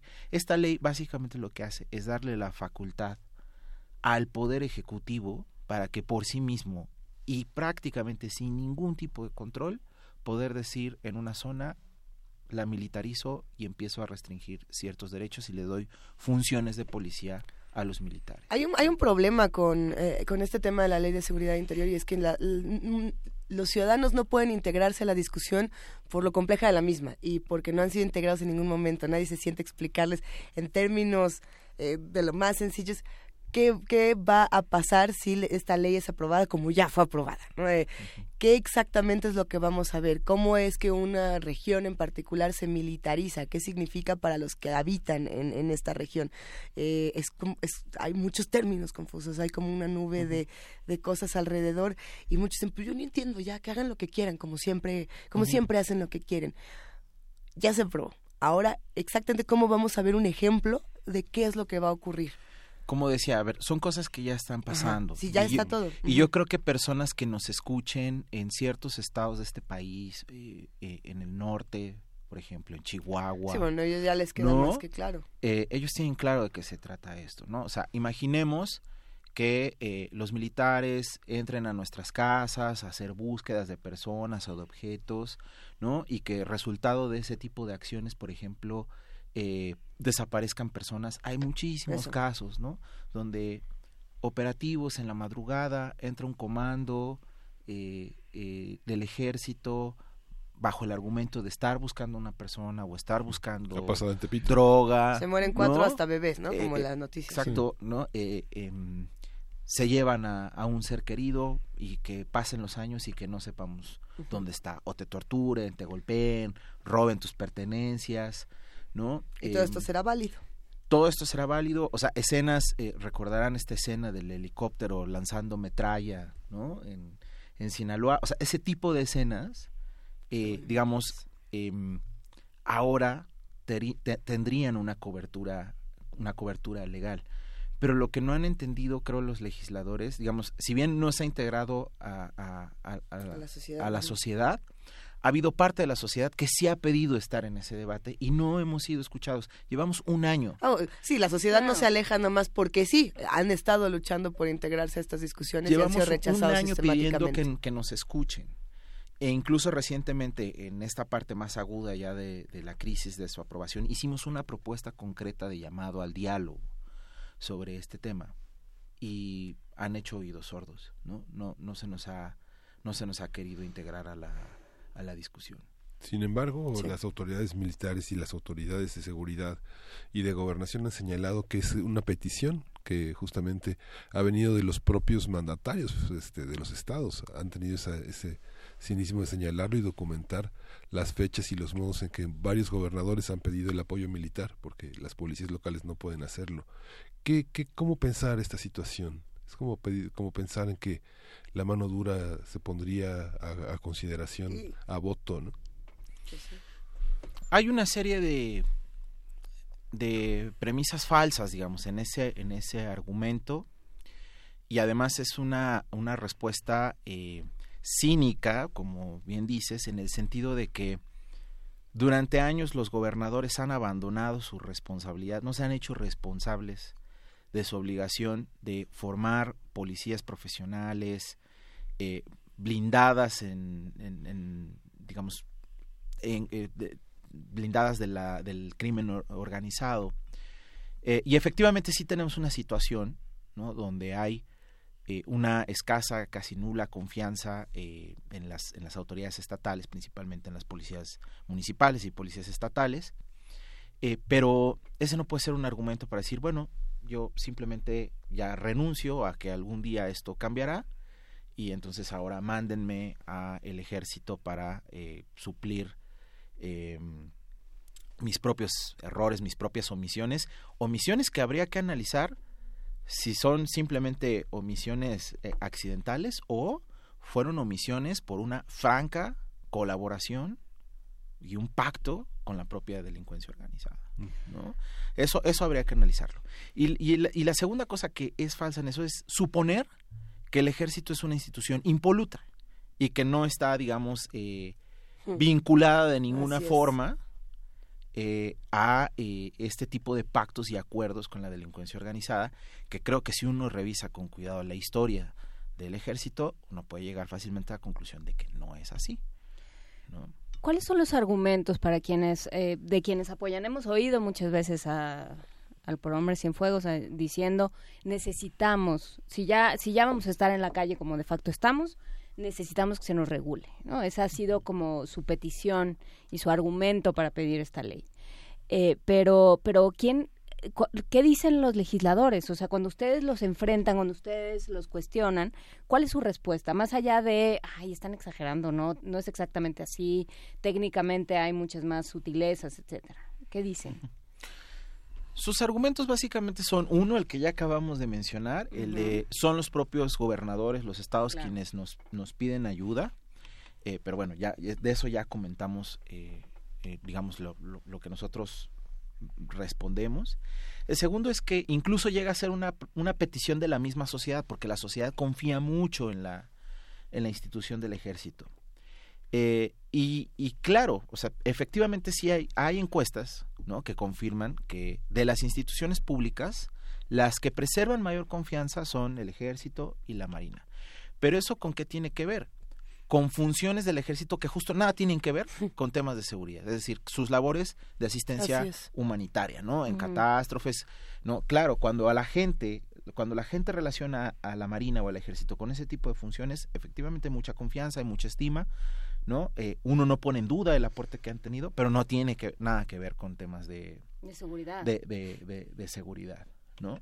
Y básicamente esos son los argumentos. Nosotros les hemos pedido, a ver, hay observaciones de todos lados, ¿no? Tanto del ámbito nacional como del ámbito internacional. Hace un momento, seis mandatos de, de cuando me refiero a mandatos, es decir, seis de estos mecanismos especiales de Naciones Unidas que tienen que ver con derechos humanos, de manera conjunta se han pronunciado diciendo no a la aprobación de la Ley de Seguridad Interior. Tienen argumentos extensísimos. ¿no? Sí. Por ejemplo, el alto comisionado tiene un, un- una- un listado de observaciones que se divide en 14 rubros y cada rubro tiene eh, varias observaciones. Decimos, bueno, respóndanos, ¿no? Por escrito, a ver, uno por uno cada uno de los argumentos, por escrito, razonen. Si la van a aprobar, compórtense a la altura del debate, ¿no? Y den respuestas fundamentadas, razonadas.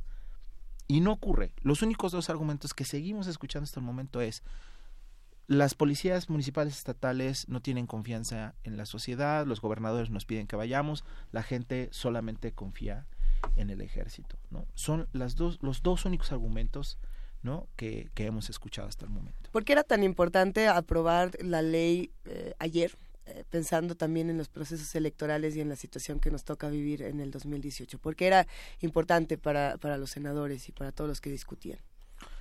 Mira, en una charla eh, que, que tuve con la senadora hermana de Felipe Calderón, Coco Calderón, ella literalmente dijo, ya no hay tiempo, pues porque el próximo año ya nos vamos, eh, digamos, cada quien a, a elecciones. La verdad es una vergüenza es, esa respuesta, ¿no? Pero es real, o sea, Es- es real. es lo que es, ¿no? una- O sea, efectivamente es real. Pero si, pero si ves, ¿quién está a cargo ahorita? O sea, eso es lo que yo he insistido desde, de- de- desde que empezó este numerito, o sea, ¿Ahora quién? Ajá. está, está sin cabeza la PGR, eh, está, to- todo La está sin cabeza. ¿no? ujú. Entonces, pues sí, eso es lo que está pasando. ¿no? Hay una serie de intereses que no pasan por, por los ciudadanos y que lo que pueden hacer, ahorita que, que Miguel Ángel mencionaba la bonita frase de mano dura, lo que pueden hacer es que gane esta idea. O sea, es enormemente popular y nos lo dicen los resultados de muchas elecciones en el mundo. Es enormemente popular esta idea de la democracia es un tiradero, este, los derechos nada. humanos solo sirven para defender a los delincuentes y lo que se necesita es que alguien ponga orden y lo que se necesita es mano dura. O sea, yo el otro día discutía con alguien y me decía de una persona y yo le decía, es que es como un nazi, es que eso es lo que se necesita. No, Ay, no, ay, no, a ay, ver, a ver, ¿no? Entonces ahí es donde donde de pronto dices, pues es muy fácil que pase, o sea, es muy fácil que alguien escuche nuestra conversión y diga, bueno, es que ya estuvo de, de darle oportunidades a los derechos humanos, ¿no? Sí, ¿Qué decir? ¿Qué, ¿qué nos jugamos? O sea, ¿de qué se trata la mano dura? Porque hay quien dice, hay quien piensa que la mano dura solo va contra los delincuentes. Yo no tengo nada que ocultar, yo no tengo nada que me busquen ni que me persigan ni, que, me hagan, entonces el que nada debe nada teme y que venga la mano dura. ¿Qué, qué, ¿Cómo se refleja esto en el día a día ciudadano? Se, se refleja en que, eh, digamos, ya hay experiencias en nuestro país que demuestran que eso es, es falso, ¿no? O sea, de que la mano dura solo le afecta a quien anda en malos pasos, a quien anda metido en algo. Ese, por ejemplo, ha sido siempre, o fue el, argumento en un principio, para el fenómeno del tema de las desapariciones, ¿no? Que solo desaparecían las personas que andaban en malos pasos, que andaban en la maña, ¿no? Eh, que tenían alguna relación. Y el día de hoy, si uno empieza a revisar los relatos ¿no? de las personas desaparecidas en este país, hay muchas personas que eran eh, personas digamos este término no de pues, ciudadanos de a pie no o sea gente que iba a su trabajo eh, que estaba en, en, un encargo en un viaje iban de viaje iban de vacaciones y fueron desaparecidas no eh, no sé espero que no lleguemos al punto digamos donde donde este grupo, que muy posiblemente habla desde un desde una situación donde realmente no le ha tocado vivir de cerca, ¿no? O sus referencias siguen siguen estando mediadas, digamos, eh, o hay muchos intermedios para para vivirlo realmente cerca, lo tenga que empezar a vivir para poder reaccionar, ¿no? Frente a esto. Sí, pero son eh, son reacciones como la que llevó a, al Partido Verde a hacer su campaña de la pena de muerte. O sea, creo que ese es un, un ejemplo muy claro de, eh, de esta idea equivocada que tenemos de pronto como sociedad de lo que se necesita es mano dura y lo que se necesita es eh, realmente castigos ejemplares en una sociedad donde no existe la justicia, donde no se reparte parejo. Sí, ahora, solo hay que pensar que, como, igual, volvemos a lo mismo, lo que está regulando esta ley ya estaba pasando.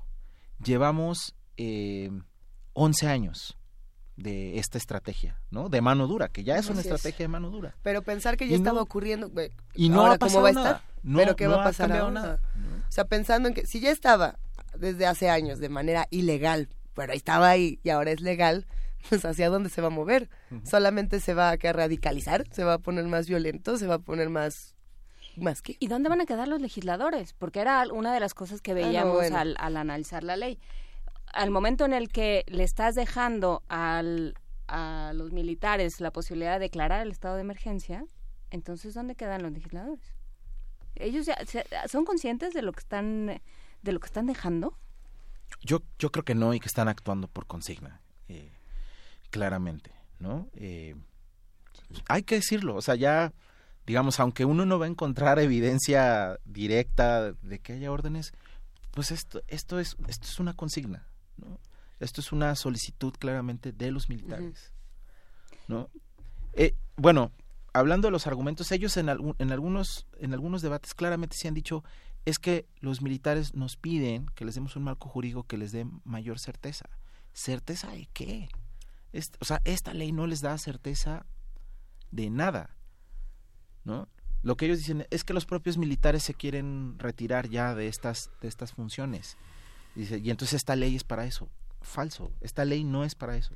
Por aquí nos está preguntando Jorge, bueno, ¿qué va a pasar con las protestas sociales, con las manifestaciones? Es...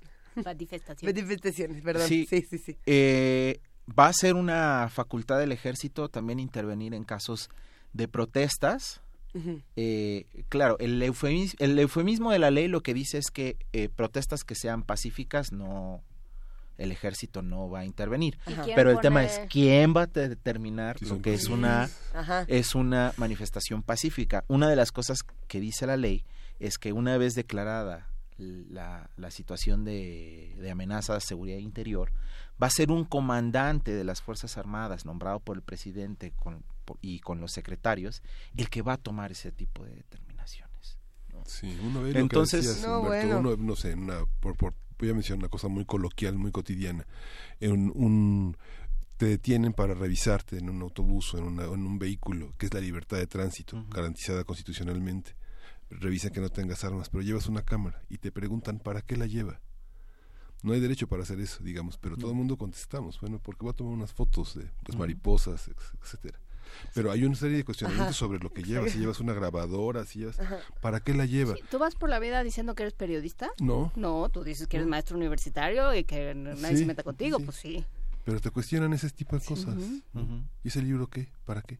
Ah, porque doy clases, etcétera. Bueno, pero son preguntas que nos hemos acostumbrado a responder cuando transitamos por Michoacán, cuando transitamos por Oaxaca, por Guerrero, que no tendríamos que responderle a una autoridad militar, porque su criterio sobre las fotos que tomamos o dejamos de tomar no, no tiene que ver con nuestra vida como ciudadanos. Porque atenta contra nuestra contra nuestra privacidad y, nuestra la libertad, de tránsito. Claro, y el mismo criterio, digamos, por ejemplo, para una manifestación donde, no sé, unos chicos decidan romper un vidrio, ¿no?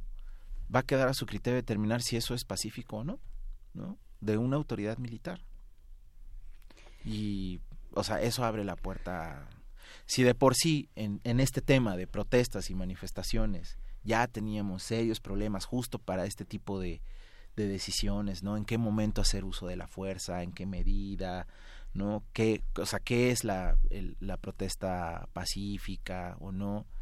Eh, ahora imaginemos a las Fuerzas Armadas tomando ese tipo de decisiones, ¿no? Bajo sus criterios. El tiempo se nos está viniendo un poco encima, pero todavía tenemos a lo mejor la oportunidad de hacer una pregunta o dos o quedarnos con reflexiones finales. Yo, a mí me gustaría, eh, ¿a qué se parece esta ley? Digamos, pensando en términos eh, de Latinoamérica o de otros, o sea, somos un pueblo que en teoría debería tenerle mucho miedo al ejército. ¿no? Somos, o sea, que nadie, nadie ha seguido, ya no digas la historia de América Latina, las películas, entonces, ¿a qué se parece esta ley? Pensando en términos latinoamericanos o pensando en términos africanos, o sea, ¿qué, ¿en qué otra parte del mundo se ha organizado una ley de este tipo o, se le han dado estos derechos al, al ejército? ¿Y, qué ha pasado? Mira, esta ley eh, a lo que se parece en otros contextos son justo este tipo de leyes que reaccionan, digamos, a, eh, a situaciones donde se parte del supuesto que hay que hacer frente a un enemigo. Así es. ¿No? Eh, lo que se llama el derecho del penal del enemigo. Em, situaciones de combate a terrorismo, situaciones de conflicto armado y digamos de combate entonces a grupos subversivos, guerrilleros, eh, se parece a legislaciones de contexto de dictadura, ¿no? Eh, militar,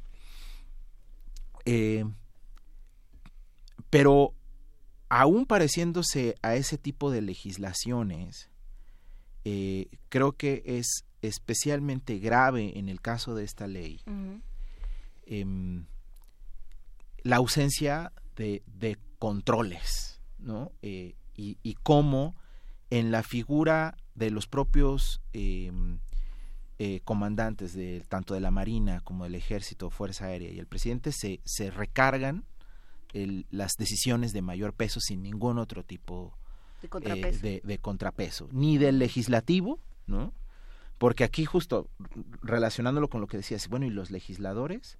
Bueno, eh, no, estoy diciendo que con eso la ley ya quedaría bien, pero como mínimo que se pongan a sí mismos la responsabilidad de hacerse cargo de la decisión que están tomando y, por ejemplo, establecer algún mecanismo periódico de, de revisión eh, de, la, de la situación y de supervisión, ¿no? Que es algo que sí ha sucedido en otro tipo de legislaciones de este tipo. ¿Como cuál?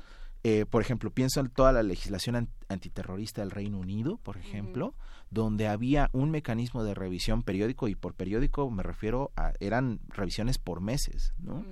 No, no estoy hablando de un año siquiera, sino eh, periodos de meses, ¿no? Donde revisión constante. Y, y, quien había solicitado la aplicación de este tipo de medidas extraordinarias tenía la, obligación de probar que las medidas seguían siendo necesarias. ¿Y por qué? Y si no lograba probarlo, entonces, pum, la medida se levanta. Acá esto, en esta legislación no pasa, ¿no? O sea, se declara la, la, la, la amenaza a la seguridad interior y no hay un proceso de revisión fuerte de, bueno, a ver, ya lo vas a aplicar. Lo revisamos en unos, en un año, en unos meses, a ver, ¿sigue siendo necesaria? ¿Por qué? ¿No? Y si, y, si sigue siendo necesaria, a ver qué, qué, qué, se necesita o por qué no ha funcionado la medida. ¿No? Em, entonces, eh, mira, yo como reflexión, ya un poco para, para, cerrar. Sí. Em, yo lamentablemente creo que el, el, panorama en el legislativo pues no es alentador. Muy posiblemente la, eh, digamos, lo que sigue ahora es que se votaría en el pleno del Senado y podría pasar hoy mismo a Cámara de Diputados para que se para que se apruebe y en ese momento pues entonces eh, el balón va a estar en la cancha em, digamos de la CNDH eh, y del INAI. ¿Por qué meto al INAI? Pues porque esta ley también afecta de manera muy importante temas de acceso a información.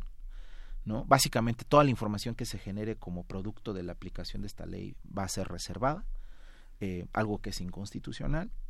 Entonces, ¿por qué digo que va a estar en el, balón en su cancha? Porque ellos van a tener la posibilidad de accionar, perdón la redundancia, acciones de inconstitucionalidad en contra de esta ley y en ese momento también se tendrá que activar nuestra Suprema Corte de Justicia de la Nación, que esperemos esté a la altura de este eh, debate. Yo creo que una Suprema Corte de Justicia eh, que esté a la altura de este debate y, que sus parámetros sean realmente nuestra propia constitución y los derechos humanos, no dejaría pasar esta ley y la tendría que declarar inconstitucional. Con esto nos vamos a despedir. Muchísimas gracias, Humberto Guerrero, coordinador de Derechos Humanos de Fundar. Estaremos platicando muy pronto. Muchísimas gracias. Primer movimiento. Hacemos comunidad.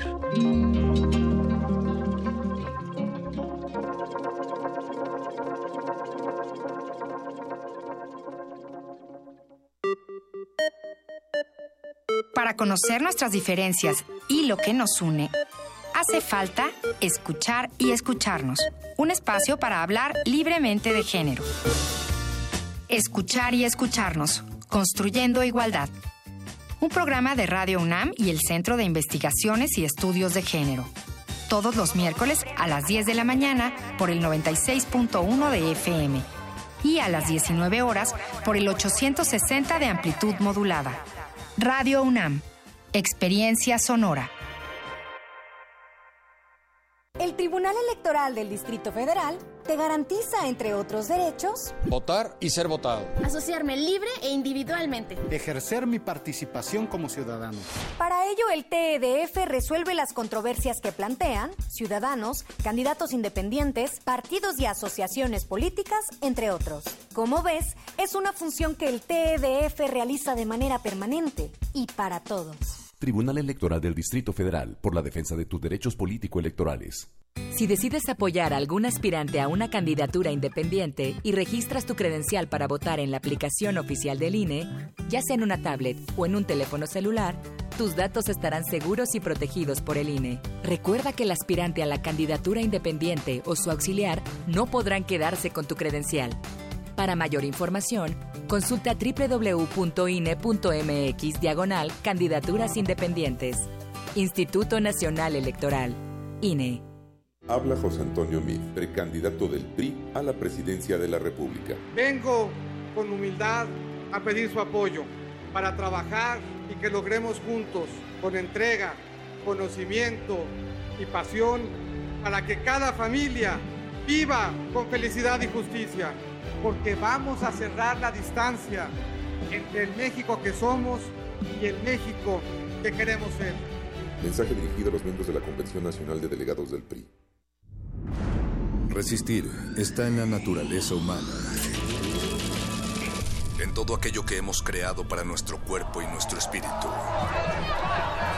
En la libertad de nuestros sentidos y el derecho a nuestros pensamientos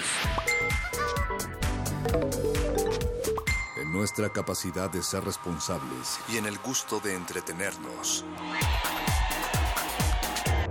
Tenemos un legado que mantener y nuestra tripulación cumple su misión con honor.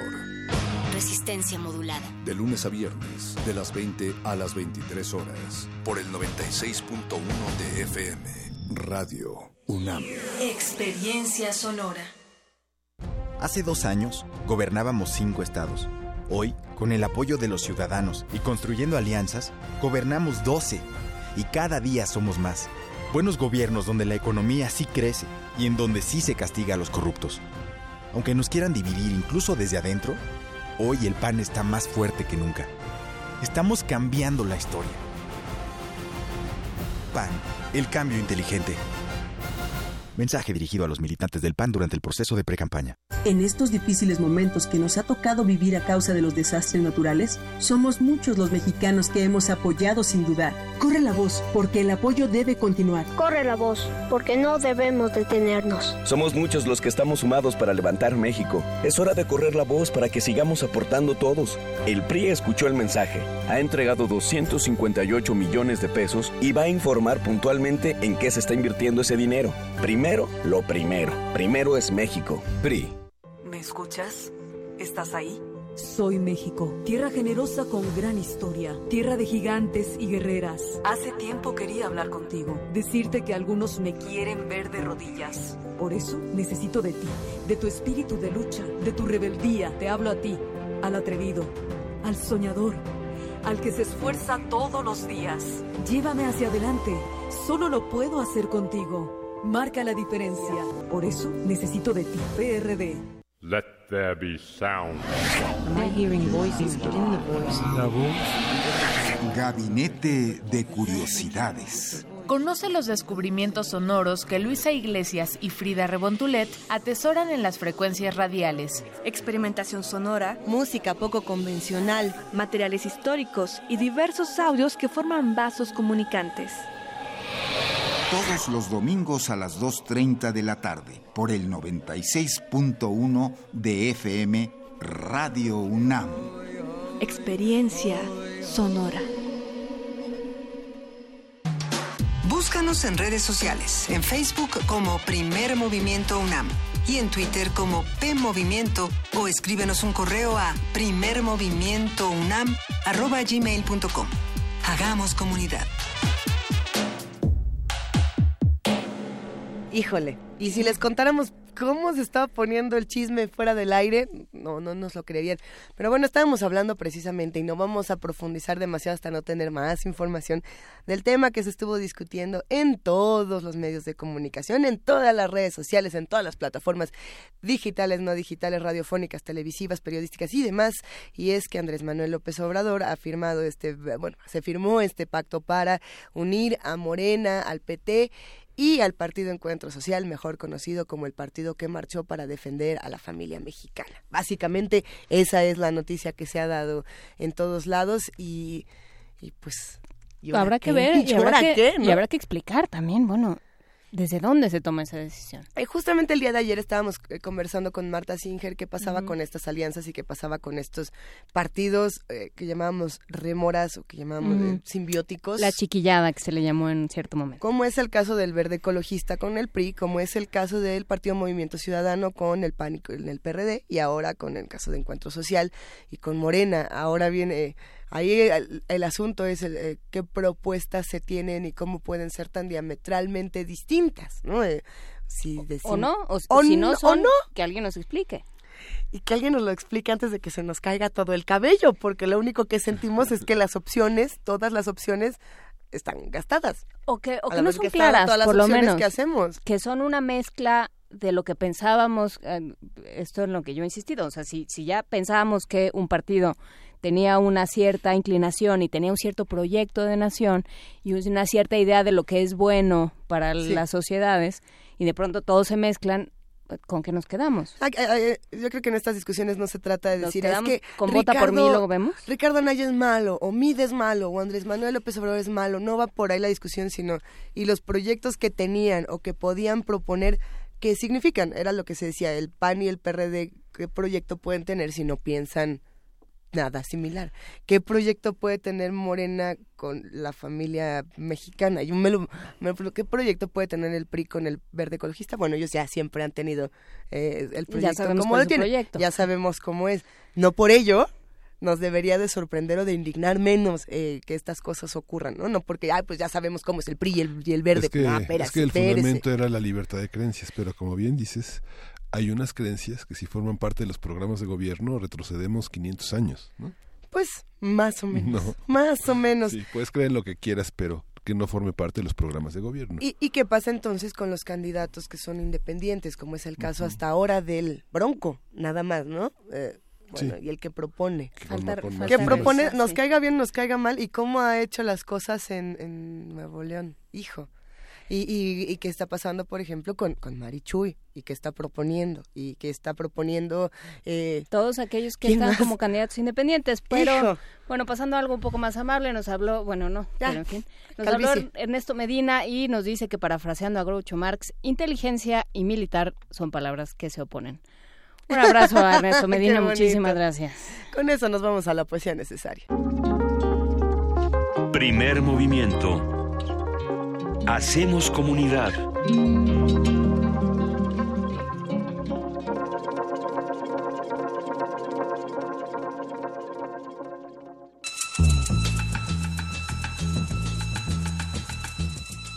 Es hora de poesía necesaria.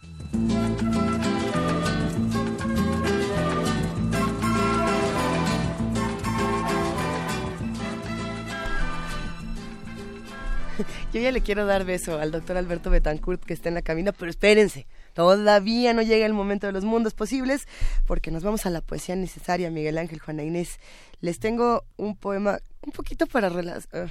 no, es que no es para relacionar, pero alguna vez han sentido que vivían en una casa que tenía cimientos muy sólidos y de pronto todo se derrumbó. ¿Cuándo, ¿Cuándo sentiste que vivías en una casa con cimientos muy sólidos? Nunca. Pero si nunca. naciste después de 1970. Exactamente. Bueno, Todo pues se derrumbó fuera de mí. Exactamente, dentro y fuera. Hay un autor llamado Patricio Cerey, él es un autor chileno que, que ha sido publicado por Valparaíso.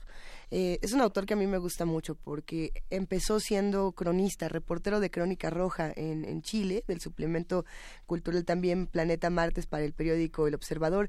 Eh, también fue editor de la revista La Piedra de la Locura. Estuve pensando en él desde que estuvimos hablando de las publicaciones periódicas de otros países aquí en, en Primer Movimiento.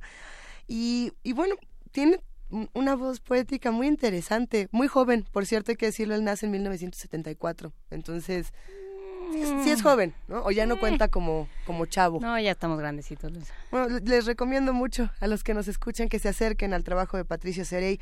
Si les gusta lo que escuchan, pueden acercarse a los libros con la razón que me da el ser vivo y de profesión ahogado. También el precavidamente hablando. Crujido. El sujeto recostado en la casa deshabitada adivina, en su fingido silencio, algunos ruidos de acomodo. Queja del bien, inmueble acostumbrado al vacío o a los alcohólicos de turno que le violentan en nombre del proletariado. Rayan sus paredes con groseros dibujos, pero escriben sobre ello manifiestos de estridente finura. La casa, que no puede expresarse por sí misma, cáusase úlceras en su metafísica estructura. Por eso la morada, que alguna vez pudo ser hogar, se llena de polvo, se pulveriza. La casa, en desesperado intento por anunciarse a su nuevo morador, cruje dolores de acomodo, se tensa, aunque en el fondo pareciera querer simplemente derrumbarse. Primer movimiento.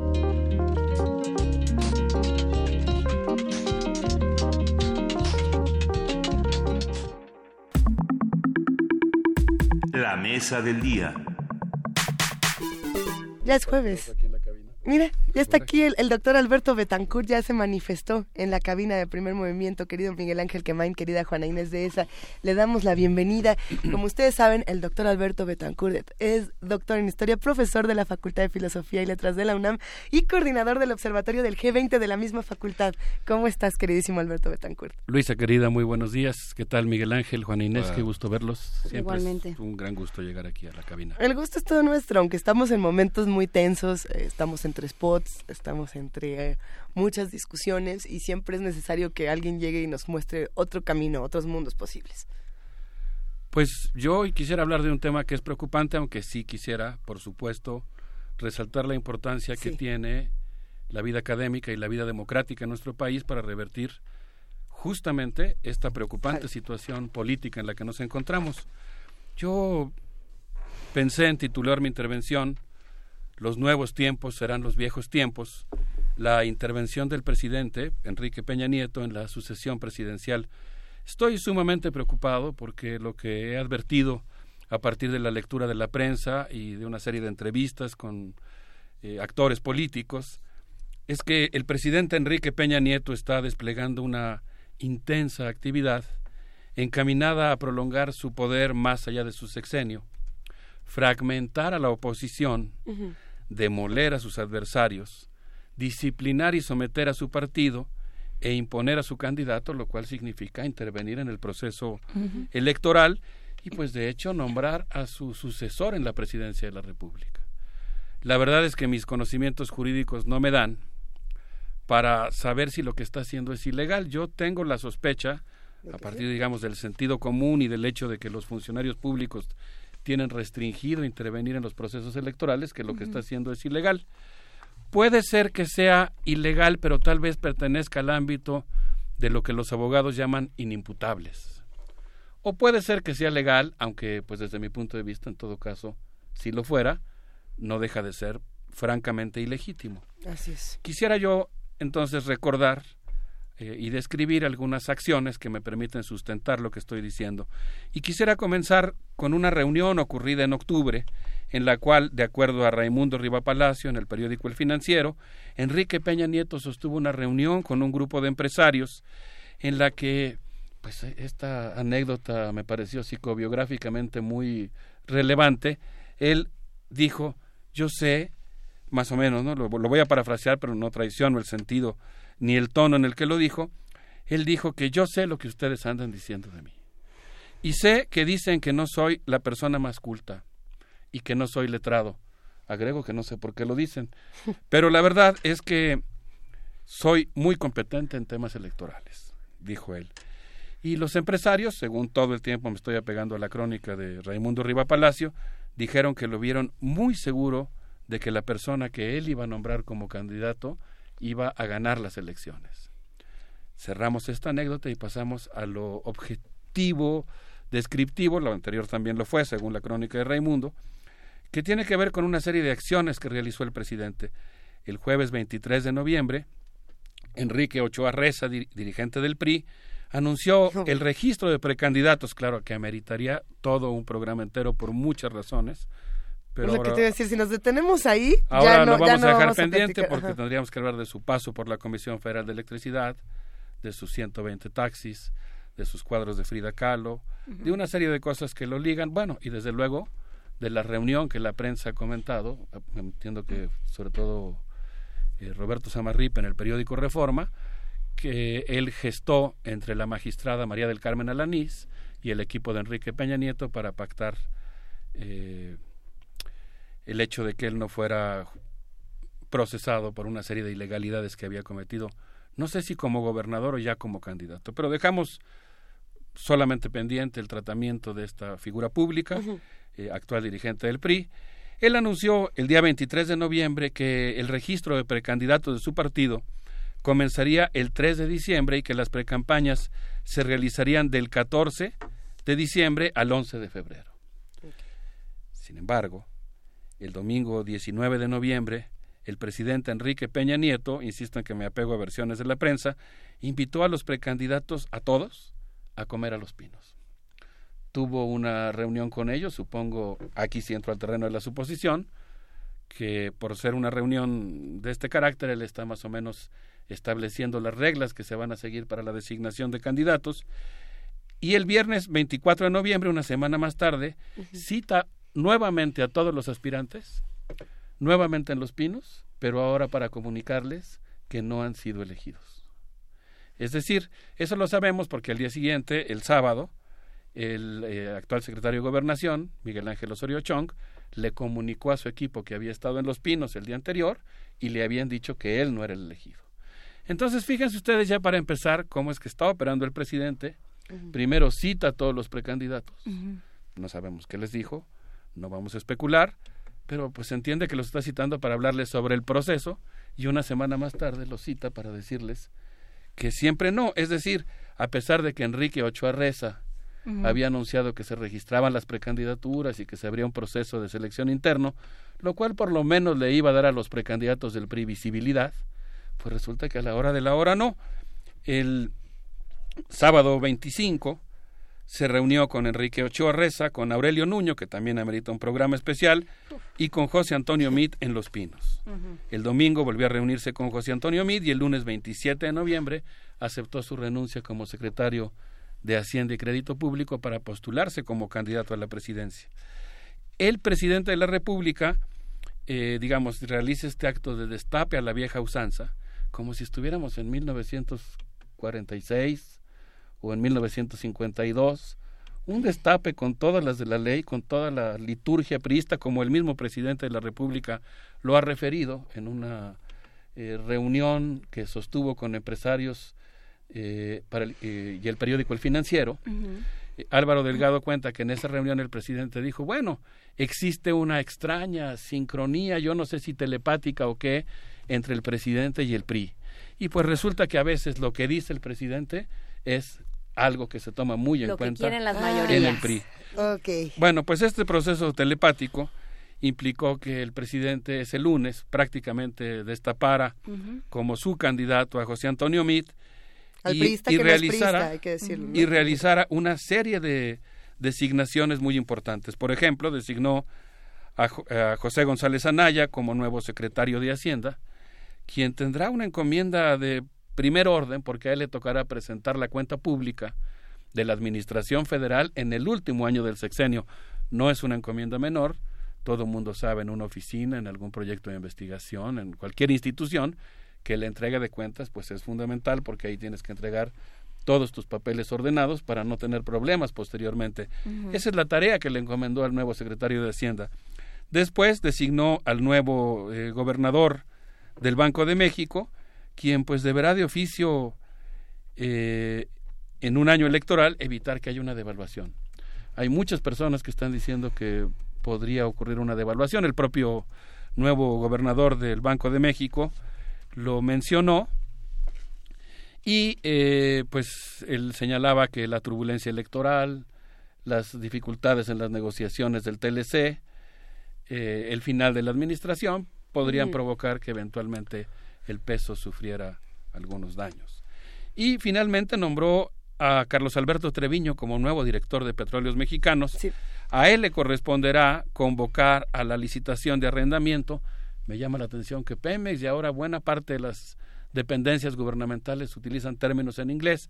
Ellos hablan del farm out, es el arrendamiento de aguas profundas de la zona Nobilis Maximino que pues se realizará próximamente y que implicará nuevamente concesionar y entregar a empresas transnacionales el petróleo mexicano.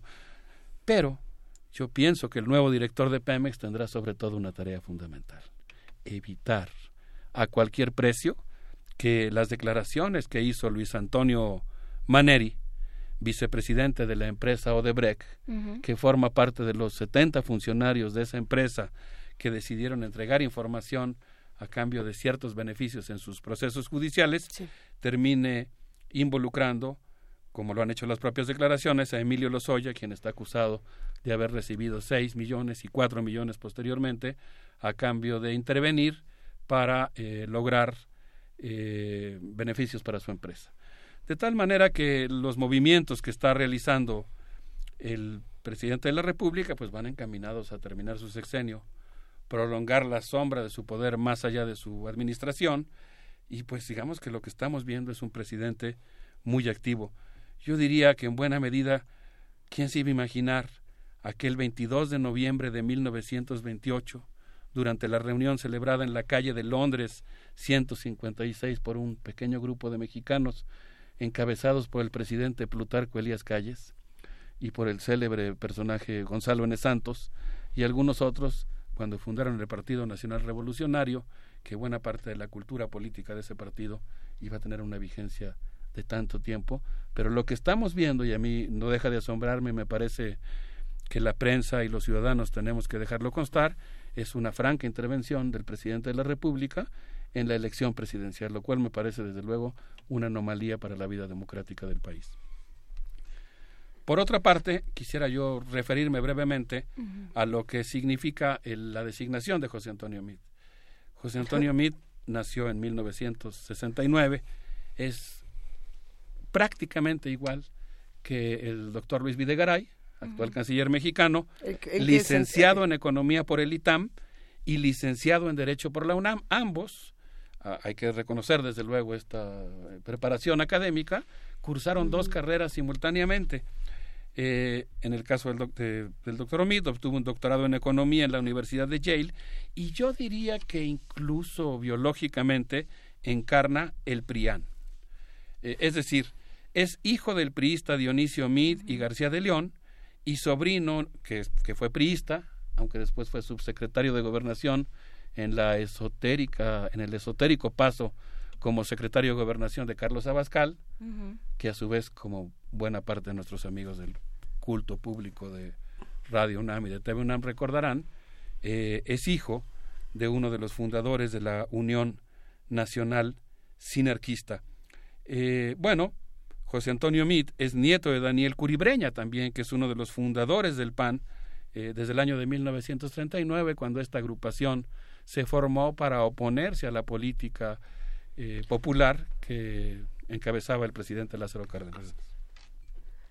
Entonces, quisiera mencionar que de acuerdo a Jesús. Cervantes, José Antonio Mid, con esta, digamos, eh, impronta familiar, con esta herencia familiar del PRI y del PAN, es lo que ella llamó en una de sus notas en proceso el guardián de los secretos de los banqueros y los hombres del dinero. Su padre, Dionisio Mid, fue el segundo funcionario del Banco Obrero que fue saqueado durante su administración. Colaboró el padre con Ernesto Cedillo en la crisis de 1994 y 1995 y en la operación de salvamento de los bancos. Fíjense aquí una curiosa nota de la historia política de México. El día 12 de diciembre de 1998, 12 de diciembre, para seguir con estas coincidencias simbólicas, según nos recuerda Álvaro Delgado, la Cámara de Diputados aprobó la creación del IPAP, mediante el cual el gobierno asumió pagar alrededor de 550 mil millones de pesos con el erario público a los banqueros que habían pues cometido una serie de anomalías, que habían pedido créditos que no podían pagar, que habían descapitalizado a sus bancos. Entre esos empresarios se encuentran, por ejemplo, los beneficiados por Fobaproa, según la nota de Álvaro Delgado, Vicente Fox, Carlos Slim y Roberto Hernández. La iniciativa, impulsada por el diputado priista y padre del actual candidato del PRI, Dionisio Mid y García de León, eh, fue aprobada. Posteriormente, eh, el diputado sedillista brinca al gobierno de Vicente Fox, se convierte en un subsecretario durante la, de la Secretaría de Gobernación durante la administración de Vicente Fox y resulta que el primer director del IPAP, según esta nota, es el propio José Antonio Mit, que recibe Oh. por encargo la institución creada por su padre y que tiene como encomienda rescatar a los bancos y convertir en deuda pública pagada por todos los mexicanos eh, las tropelías que habían cometido los banqueros. Yo conozco muchos casos de desahucio en México, ¿no? personas de diferentes extractos, de facciones de clase que, pues, no sé, compraron un coche y perdieron el trabajo, que compraron una casa y ya no pueden pagarla, y normalmente son desahuciados. En este caso, los banqueros, en lugar de, de ser desahuciados, fueron eh, apoyados, Rescatados. subsidiados, rescatados, eh, financiados con dinero público, y eh, el encargado de hacer eso fue José Antonio Mit, quien desde luego, como podemos imaginar, cualquiera que, que tome en serio lo que significan las tareas bancarias, pues siempre tiene que ver con secretos, con información, con eh, detalles de la vida privada que son conocidos por los banqueros. Y ese es el papel que jugó José Antonio Mit y que le permitió convertirse en una persona consentida, digamos, de tanto de los priistas como de los propios panistas.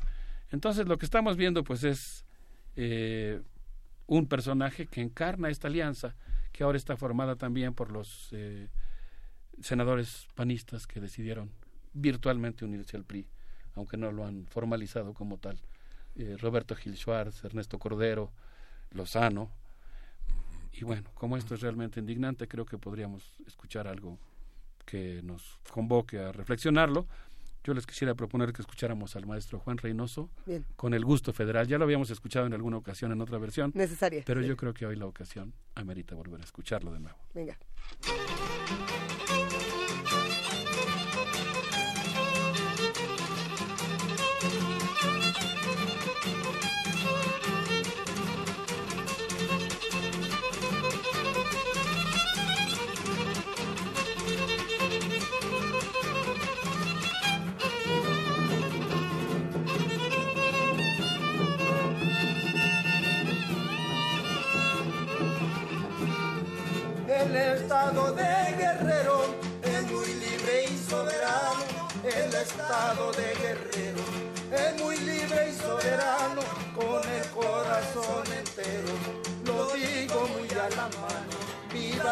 En las alturas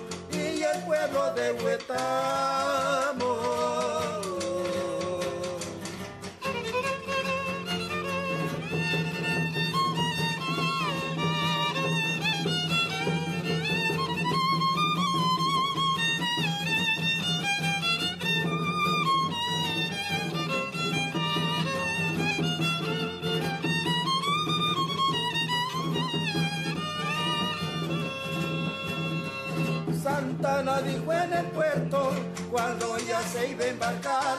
Santana dijo en el puerto, cuando ya se iba a embarcar. Han dicho lo que no es cierto, ahora acabarán de hablar. Ahí les dejo el gallo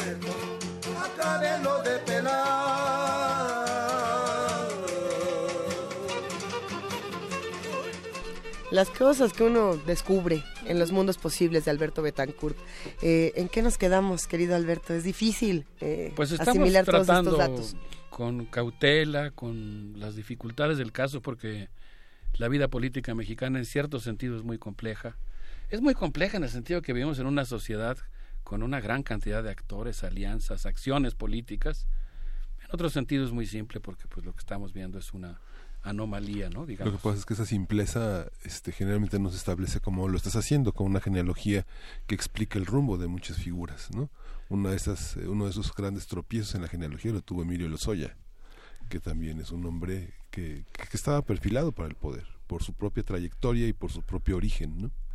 Así es, eh, dice Francisco Cruz en su libro Los Juniors del Poder, que Emilio Lozoya era conocido como el chico maravilla, ¿no? Habla inglés, francés, alemán, tiene una formación académica muy sólida y pues eh, sin embargo todo parece indicar por las declaraciones que hemos conocido, eso ya, ya es una cosa que compete a una investigación, pero por el momento hay indicios muy serios que ameritarían una investigación. Yo siempre soy partidario de que la gente tiene derecho a defenderse, no puedes juzgarla mediáticamente, pero tampoco puedes cerrar los ojos cuando hay indicios, no tienes que hacer una investigación y todo parece indicar que ahí hubo un caso de corrupción o en su caso pues que una investigación permitiría dilucidar si la Sí. hubo o no y o una también aclarar comisión, su- o una comisión, ¿no? O una comisión, un encargo. Así es. Bueno, un encargo que no sería cualquier cosa porque porque eh, implicaría una ayuda recibida durante la campaña electoral del entonces candidato Enrique Peña Nieto, o sea, tampoco es cualquier cosa. Por eso creo que ese caso es particularmente delicado para la actual administración pública federal y creo que por lo mismo pues ameritaría una investigación exhaustiva cuando haya las instancias correspondientes porque por el momento parece que no contamos con instrumentos adecuados para la lucha contra la corrupción en México. Quisiera retomar la nota de Jesús Cervantes, en la cual ella plantea que José Antonio Meade es integrante del grupo de los 40 asociados egresados del ITAM, tecnócratas que brindan, brincan de un partido a otro, ofreciendo sus servicios al mejor postor, y entre sus integrantes destacan, dice ella en la nota, Luis Videgaray, Virgilio Andrade, Vicente Corta, Jaime González Aguadé, que estuvo al frente de Bansefi y que al igual que José Antonio Meade, de niño jugaba a ser presidente de la República. Pues bueno, se dice, afirma Cervantes, que Roberto Gil Schwartz, Ernesto Cordero y Armando Ríos Peter también forman parte de este grupo. Ya no tuve tiempo de verificar si ellos también estuvieron en el ITAM, pero eh, bueno, Jesús Cervantes los liga con este grupo. Se trata de un grupo que se llama Los 40 Asociados, que entre otras cosas promovieron el año pasado la nueva ley de deuda estatal. Buena parte de ellos, eh, Aurelio Nuño, aunque él estudió en la Ibero, eh, Luis Videgaray, formaba parte de esta empresa llamada Evercor, que como sabemos se ha enriquecido fundamentalmente ofreciendo sus servicios de gestión de deuda a los gobiernos estatales. El periódico financiero publicó fotos que supongo que podremos ver en pantalla, donde se ve en su época de estudiantes del ITAM a Luis Videgaray, a José Antonio Mit Culibreña, a Virgilio Andrade, a José Yunes, actual senador por Veracruz, y pues eh, ellos tenían un equipo de fútbol que se llamaba Los Grillos. Eh, y empezaron a actuar juntos. Desde entonces, de hecho, José Antonio Mit y Luis Videgaray encabezaron la Sociedad de Alumnos del ITAM y no, no recuerdo si estuvieron en la misma planilla o se sucedieron en el cargo de dirigentes de esta asociación. Entonces lo que estamos viendo es una situación política realmente muy complicada. Y pues yo quisiera mencionar aquí que una de las lecturas que he visto en la prensa es que pues en realidad quien se perfila como un hombre fuerte transeccional es Luis Videgaray, un personaje del que nos hemos ocupado aquí y que en realidad en este caso pues lo que está haciendo es eh, llevar a un miembro de su equipo a la presidencia de la República. Al respecto yo sí tengo dudas respecto a la interpretación. Hay quien habla de que Enrique Peña Nieto es el que está, bueno, obviamente él hizo la designación, pero que es un acto de poder presidencial. Y hay quien dice, aquí sí no voy a revelar mis fuentes, que en realidad Luis Videgaray tiene tanto poder que ya quiere que termine cuanto antes eh, la administración actual para poder ejercer más libremente su influencia. Eh, y eso pues significaría, en cualquier caso, digamos, tanto si es una iniciativa del presidente como si es una iniciativa del grupo de Luis Videgaray, lo que significa es que este personaje va a jugar un papel muy importante. Y yo quisiera recordar aquí que en días pasados, en, octubre, en el Senado de la República hubo un debate muy importante sobre la figura de Luis Videgaray. En ese momento, el senador Manuel Bartlett fustigó al actual canciller y realizó una serie de aseveraciones que a mí me parecen muy importantes. Él dijo, por ejemplo, que el canciller participó en la militarización de México y Centroamérica, que cabildea la ley de seguridad interior obedeciendo una estrategia violenta de combate al narcotráfico ordenada por los Estados Unidos, Aquí abro un paréntesis para ofrecer una opinión propia, no, no, no me ciño en este momento a lo que dijo el senador. Yo me encuentro sumamente preocupado por el rol y el prestigio de las Fuerzas Armadas mexicanas. Yo creo que, las, que la aprobación de la Ley de Seguridad Interior tiene como una gran desventaja el hecho de que obedece a una doctrina de seguridad nacional que refuncionaliza y rediseña el papel de las Fuerzas Armadas mexicanas en función de una doctrina que no es la que más nos conviene y que viene de la doctrina de seguridad de los Estados Unidos. Yo creo que independientemente de que las Fuerzas Armadas necesitan un estatus jurídico que les permita actuar con legalidad, la aprobación de la actual ley hace eh, algo que convierte al, ejército, a la marina, en una especie de policía interior que revive las peores campañas anticomunistas que pues recuerdan esta noción del enemigo interno y consecuentemente pienso que la ley en lugar de favorecer a las Fuerzas Armadas mexicanas, les dará mangancha y permitirá la militarización del país. Eso es un hecho, no estoy eh, diciendo lo contrario. Lo que quiero decir es que a la larga también va a perjudicar a las propias Fuerzas Armadas porque está jibarizando su papel está, yo creo que muchos soldados. está exponiendo. Hay muchos soldados y muchos marinos mexicanos que ingresaron a las Fuerzas Armadas para cumplir con la función asignada que es defender la soberanía nacional de México. Y ese es el papel que deben de tener. Por eso creo que esta ley es en muchos sentidos un error. Pero recupero casi para concluir estas ideas de, del senador Bartlett en la comparecencia del canciller Luis Videgaray. Él le dijo, por ejemplo, afirmaciones muy fuertes. Usted firmó como convocante la conferencia sobre prosperidad de Centroamérica que se celebró en Florida el 15 de junio de 2017. Esa conferencia, dijo el senador, se celebró en una base militar del Comando Sur.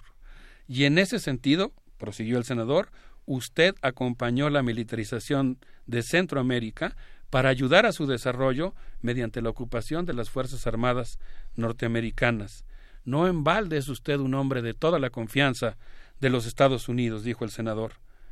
Eh, usted ha tirado el prestigio diplomático de México a la basura.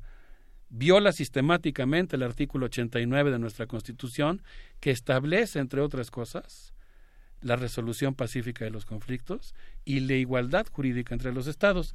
Y aludió a esta nota publicada por el diario The Wall Street Journal, en la cual se anuncia que el vicepresidente de los Estados Unidos, Mike Pence, en una reunión celebrada en Chile, eh, exigió, urgió a los gobiernos de América Latina a expulsar a los embajadores de la República Democrática Popular de Corea y el primero que acató la encomienda fue el canciller mexicano. Fue una intervención que puso en seria tensión al Senado de la República y a mí me parece que es muy importante porque pues yo creo que buena parte de lo que está en juego ahora y que tenemos que hacer Luisa, te vas a quejar porque dijiste viene mundos posibles y ahora queremos alternativas, pero yo pienso que... Ah, solo siento mi corazón hecho pinole, pero es importante escuchar todo Pienso que hablar con seriedad de los problemas y discutir temas que son cruciales para la democracia en México es parte de la encomienda de nuestra universidad que consiste en abordar los grandes problemas nacionales y la defensa de nuestra soberanía y la defensa de nuestra democracia, desde mi punto de vista, pues es fundamental como son dos de los grandes problemas nacionales, que con nuestras opiniones, habrá otras, eh, creo que podemos ayudar a, afrontar. Eso es importante, Alberto de Tancur. ¿Cuál tendría o cuál sería la mejor eh, postura que pudiera tomar la universidad, en particular la UNAM, cuando estamos hablando de personajes como Mead, eh, cuando estamos hablando de personajes como Luis Videgaray, cuando estamos hablando, ya ni siquiera entramos a lo de Osorio Chong, que eso ya será como de otro día. ¿Qué postura se toma? En este sentido, el, hecho del, del ITAM, no porque sea el ITAM ni porque sea bueno o malo, sino porque representa un proyecto de nación y una idea de desarrollo, una idea de, eh, de vínculo con el capital que no es no es el que no lo vamos a poner adjetivos no es el que se supone que tiene la UNAM. Entonces bueno cómo nos vamos a colocar frente a eso qué, postura puede tomar una universidad cómo vamos a las muchas, ¿eh? ese proyecto de nación sí empezando por el hecho de que hay una gran diferencia entre un tecnológico y una universidad porque un tecnológico está ceñido constreñido a cierta área muy importante del conocimiento humano. Y una universidad tiene una vocación mucho más plural que incluye, entre otras cosas, las humanidades. Así es. Y eso hace que haya una gran diferencia, pero en este caso, además, yo creo que hay dos paradigmas completamente diferentes de lo que es el desarrollo. A mí no, yo no, no quisiera hacer una caracterización integral de una institución, porque las instituciones tienen juegos en su interior, son pero hay Una idea de nación. Pero sí hay en el ITAM, y creo que en eso no traicionaría, no caricaturizaría las cosas, pues hay un paradigma de desarrollo que responde en buena medida a lo que yo llamaría la ciencia colonial y positivista, ¿no? Hay una idea tecnocrática. hay que decir, no todos, no todos, los del ITAM son así, pero de los que estamos hablando en particular. Sí. Ahora, yo creo que en el caso de la Universidad Nacional Autónoma de México, pues tiene como una encomienda básica defender los valores de, México y yo siempre me ciño a las características que nuestra Constitución establece en nuestra soberanía, ¿no? Tiene que ser democrática, tiene que ser popular y tiene que ser nacional. Y yo creo que eso le da a nuestra universidad una función fundamental. Y creo que como parte de eso, algo que tiene que hacer la universidad es discutir los temas. Yo estoy seguro que en la comunidad universitaria pues hay una pluralidad de opiniones, porque en nuestra universidad pues hay priistas, hay panistas, hay perredistas, morenistas, independientes, anarquistas, anarcopunks, comunistas, zapatistas, y eso creo que es una virtud de nuestra comunidad, su pluralidad. Que, que, que, esa sea la palabra con la que nos quedemos esta mañana, querido Alberto Betancourt, pluralidad. Y a lo mejor organización, pero eso ya será tema de otra de, otro mundo posible. Sí, y yo creo que en ese mundo posible algo que es muy importante es discutir más allá de las personas, más allá de sus biografías políticas, el tema del modelo de país. Nada más quisiera despedirme con una imagen. A mí me preocupó mucho que el pasado 8 de diciembre el presidente Enrique Peña Nieto, en esta cosa muy extraña que se llama México Alimentario Food Show, se vanaglorió de que México es uno de los principales países exportadores de alimentos. Y yo creo que ese es el modelo que nosotros tenemos que cuestionar, porque ese modelo de agroexportación, por lo menos como ha sido formulado hasta ahora, ha implicado la bancarrota del campo mexicano, ha implicado el aumento de la frontera agrícola, la destrucción de ecosistemas, la migración de casi un millón de campesinos a las ciudades o a los Estados Unidos cada año, y ha implicado, pues no sé, escuchaba yo, por ejemplo, la entrevista que le hizo Erika Ramírez en Contralínea TV a Jorge Romero León.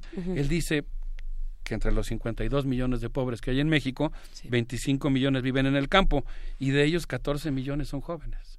Y en buena medida son jóvenes a los que su horizonte de futuro se ha cerrado justamente por este modelo agroexportador que exhibe con orgullo el presidente en el México Alimentario Food Show No, Nosotros bueno. necesitamos otro modelo de país. Creo que esa es la discusión de fondo, Esa es la más allá de los que candidatos. tenemos que tener y, esa es la discusión que tenemos que propiciar, o sea, decir "Ust- contigo yo no hablo, ¿no? De, de cualquier lado es eh, es un problema porque alguien alguien se va a quedar. Entonces, ¿quién qué pasa con todos esos que dicen del otro lado yo contigo no me- no hablo? Entonces, bueno, pues hablaremos. Ya seguiremos seguiremos platicando de todo esto. Gracias, queridísimo Alberto Betancourt. Nos despedimos con música, nos despedimos con beso y abrazo. Con música. Eh, nos despedimos con música. ¿Qué les parece si escuchamos a los camperos de Valles? Vamos a escuchar algo Gracias. fandanguito, algo alegre para recuperar esta idea de que los mexicanos tenemos que hacer algo para Eso. reconstruir nuestro país, empezando por reconstruir nuestra democracia. Un abrazo para todos. Gracias, querido Alberto Betancourt.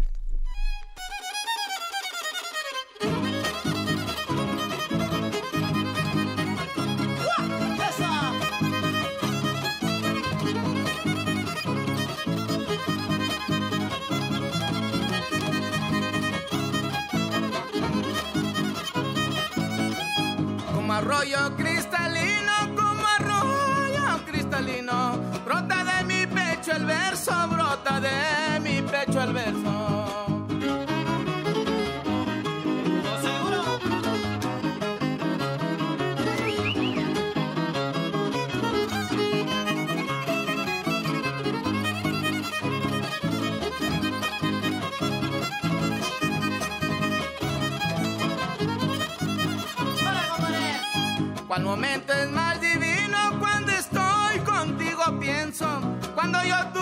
tus ojos miro, cuando tus labios beso.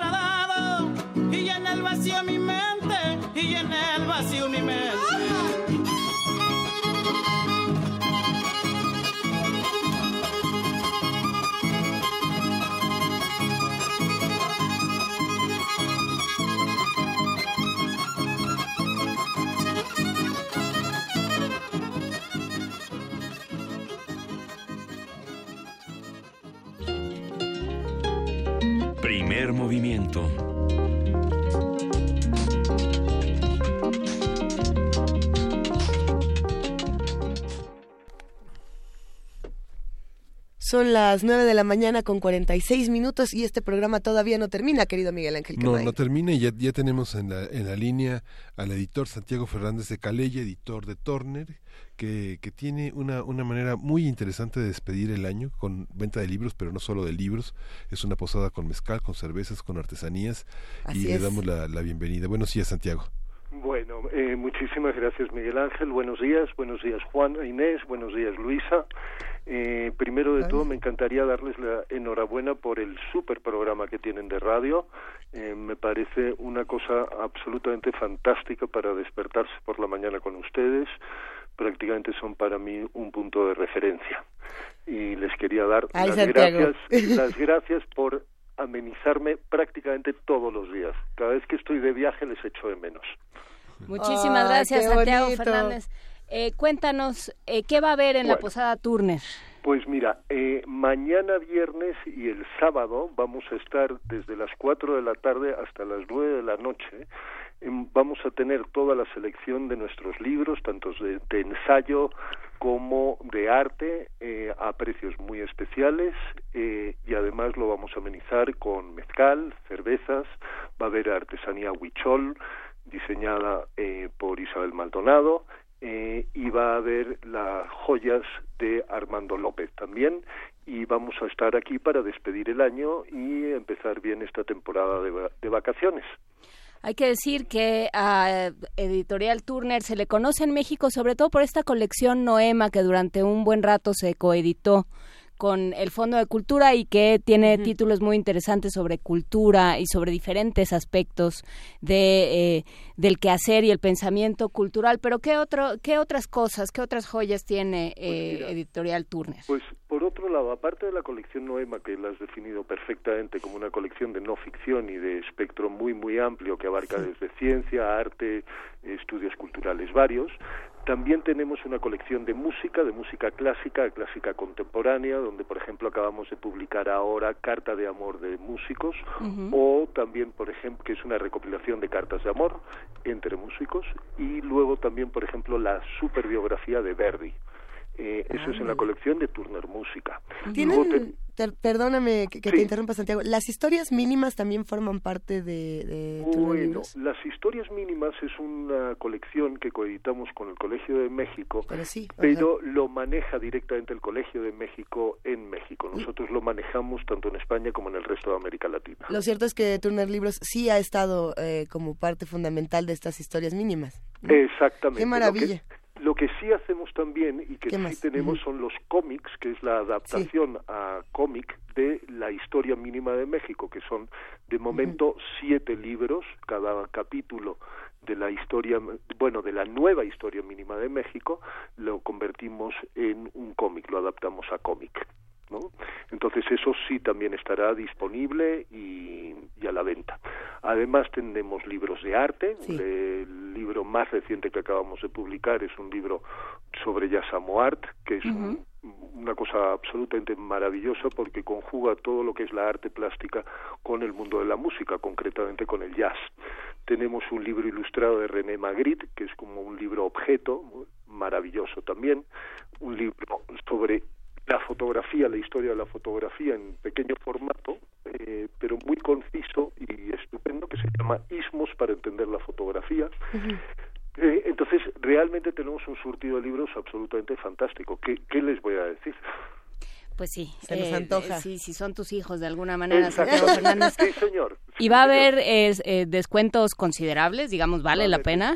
va a haber descuentos considerables en muchos de los libros, no en absolutamente todo, porque sí nos acogemos a la ley del precio fijo, eh, pero sí habrá descuentos en muchos de los libros eh, de arte fundamentalmente. Hay un, hay un libro que, que tiene Turner, estoy casi segura de que es de Turner, eh, de Marcel Duchamp. Que, Ah, que es una de las joyas más bellas que me ha tocado ver. Es un libro que se va, digamos, abriendo hasta, hasta que como un pergamino, no puedo explicar. Exactamente. Es Es, hermoso. un acordeón. Es un Un acordeón, es un libro objeto, es un libro ilustrado por un ilustrador belga, aunque con una relación muy estrecha con México, que se llama François Oislager. Y él lo que ha hecho es realmente una biografía de Duchamp, pero utilizando sus propias palabras. Eh, la- eh, hizo un estudio, eh, analizó muchos de sus textos y de ahí fue sacando extractos para ilustrar lo que fue la vida de Duchamp. Y es un libro un objeto, es un libro que tiene seis metros de largo cuando se despliega. Seis metros de largo, ¿no? Y es, Exactamente. y es verdaderamente una belleza. Hay que darnos toda una, todos una vuelta, si nos es posible, a esta, a este bazar, a, e- a esta posada Turner que se nos antoja tantísimo. ¿Dónde, cómo, cuándo, de a qué horas, de a cuánto y dónde nos vemos? Muy bien, pues mira, es en Coyoacán, es en nuestras oficinas que están en la calle Francisco Peñuñuri, número 12. Esto está muy cerca de División del Norte, entre la calle Hidalgo y General Anaya, y será tanto mañana viernes como el sábado, El sábado. desde las 4 de la tarde hasta las 9 de la noche. ¿eh? Y está- Excelente. Y, tenemos la colaboración del Mezcal Los Danzantes, eh, que han tenido la, la gran generosidad de participar en este proyecto con nosotros. Santiago, para todos los que quieran acercarse a los libros y prepararse para esta venta, hacemos la invitación a que visiten www.turnerlibros.com y ahí se pueden dar una, una empapada deliciosa de lo que el catálogo les puede ofrecer. Eso es, tal cual. Pues te agradecemos muchísimo, Santiago Fernández, a ti y a todos los amigos de Turner. Les mandamos un gran abrazo y nos vemos pronto. Mil gracias y de verdad que muchísimas enhorabuenas por ese súper programa que tienen. Muchísimas gracias, ¿Eh? Santiago Fernández, editor de Turner. Queda hecha la invitación para ir a la posada mañana y el sábado de 4 a 9 de la noche en la calle de Juan Francisco Peñuñuri. Ñuñuri. Gracias, Santiago. Hasta luego. Hasta luego. Mil gracias. Abrazos a los tres. Cuídense mucho. Gracias. Abrazote. Y nos vamos con música de Emir Kusturica con la No Smoking Orquesta, Unsa Unsa Time. Ah, no, que no, que esa no, que dice mi mamá Ah, que mejor no. le pongamos Vamos otra. a ir mejor entonces a Sara Tavares con Punto de Luz. Ah, está bueno. Échale.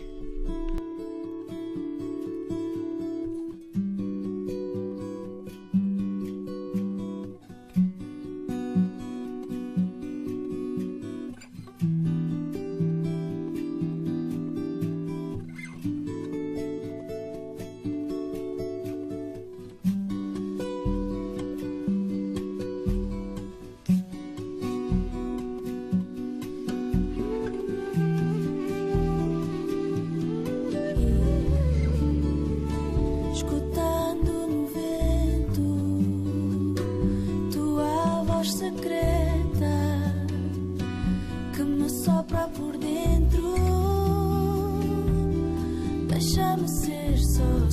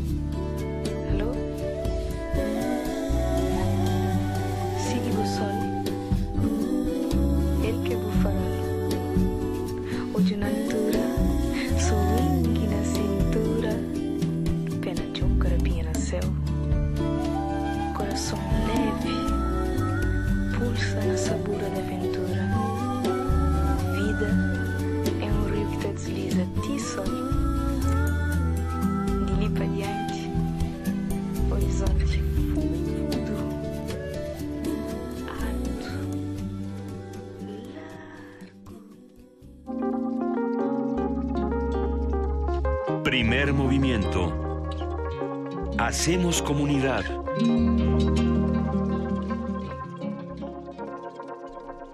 Juana Inés de esa, Miguel Ángel Quemain, amigos que hacen comunidad con nosotros, queridos radioescuchas, queridos televidentes. Mañana es la pastorela. Mañana, mañana por fin. ¿Qué hacemos? ¿Cómo es? ¿Cuál es la dinámica?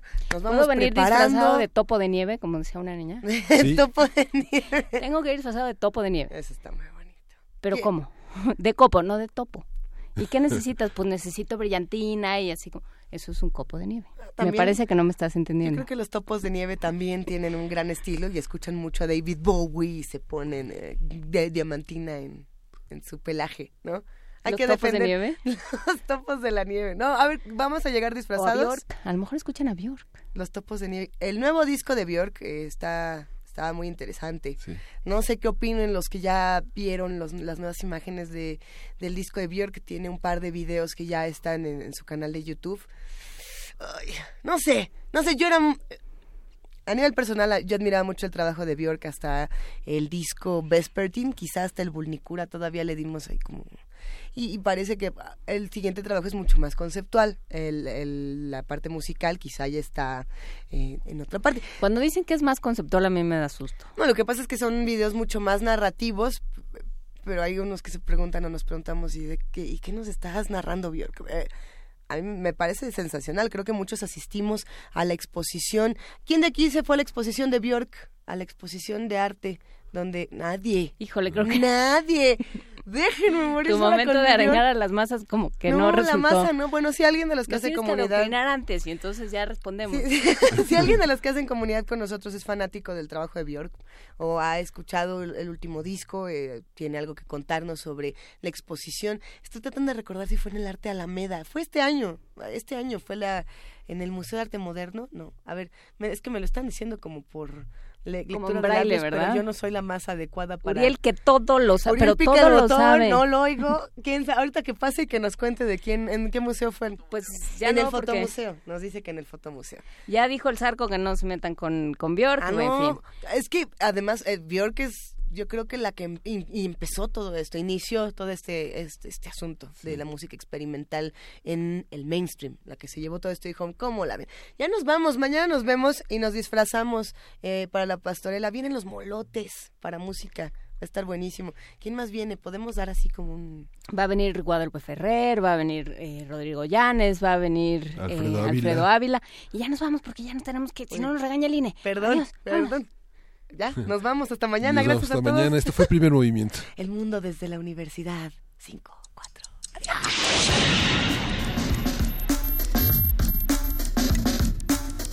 Radio UNAM presentó Primer movimiento.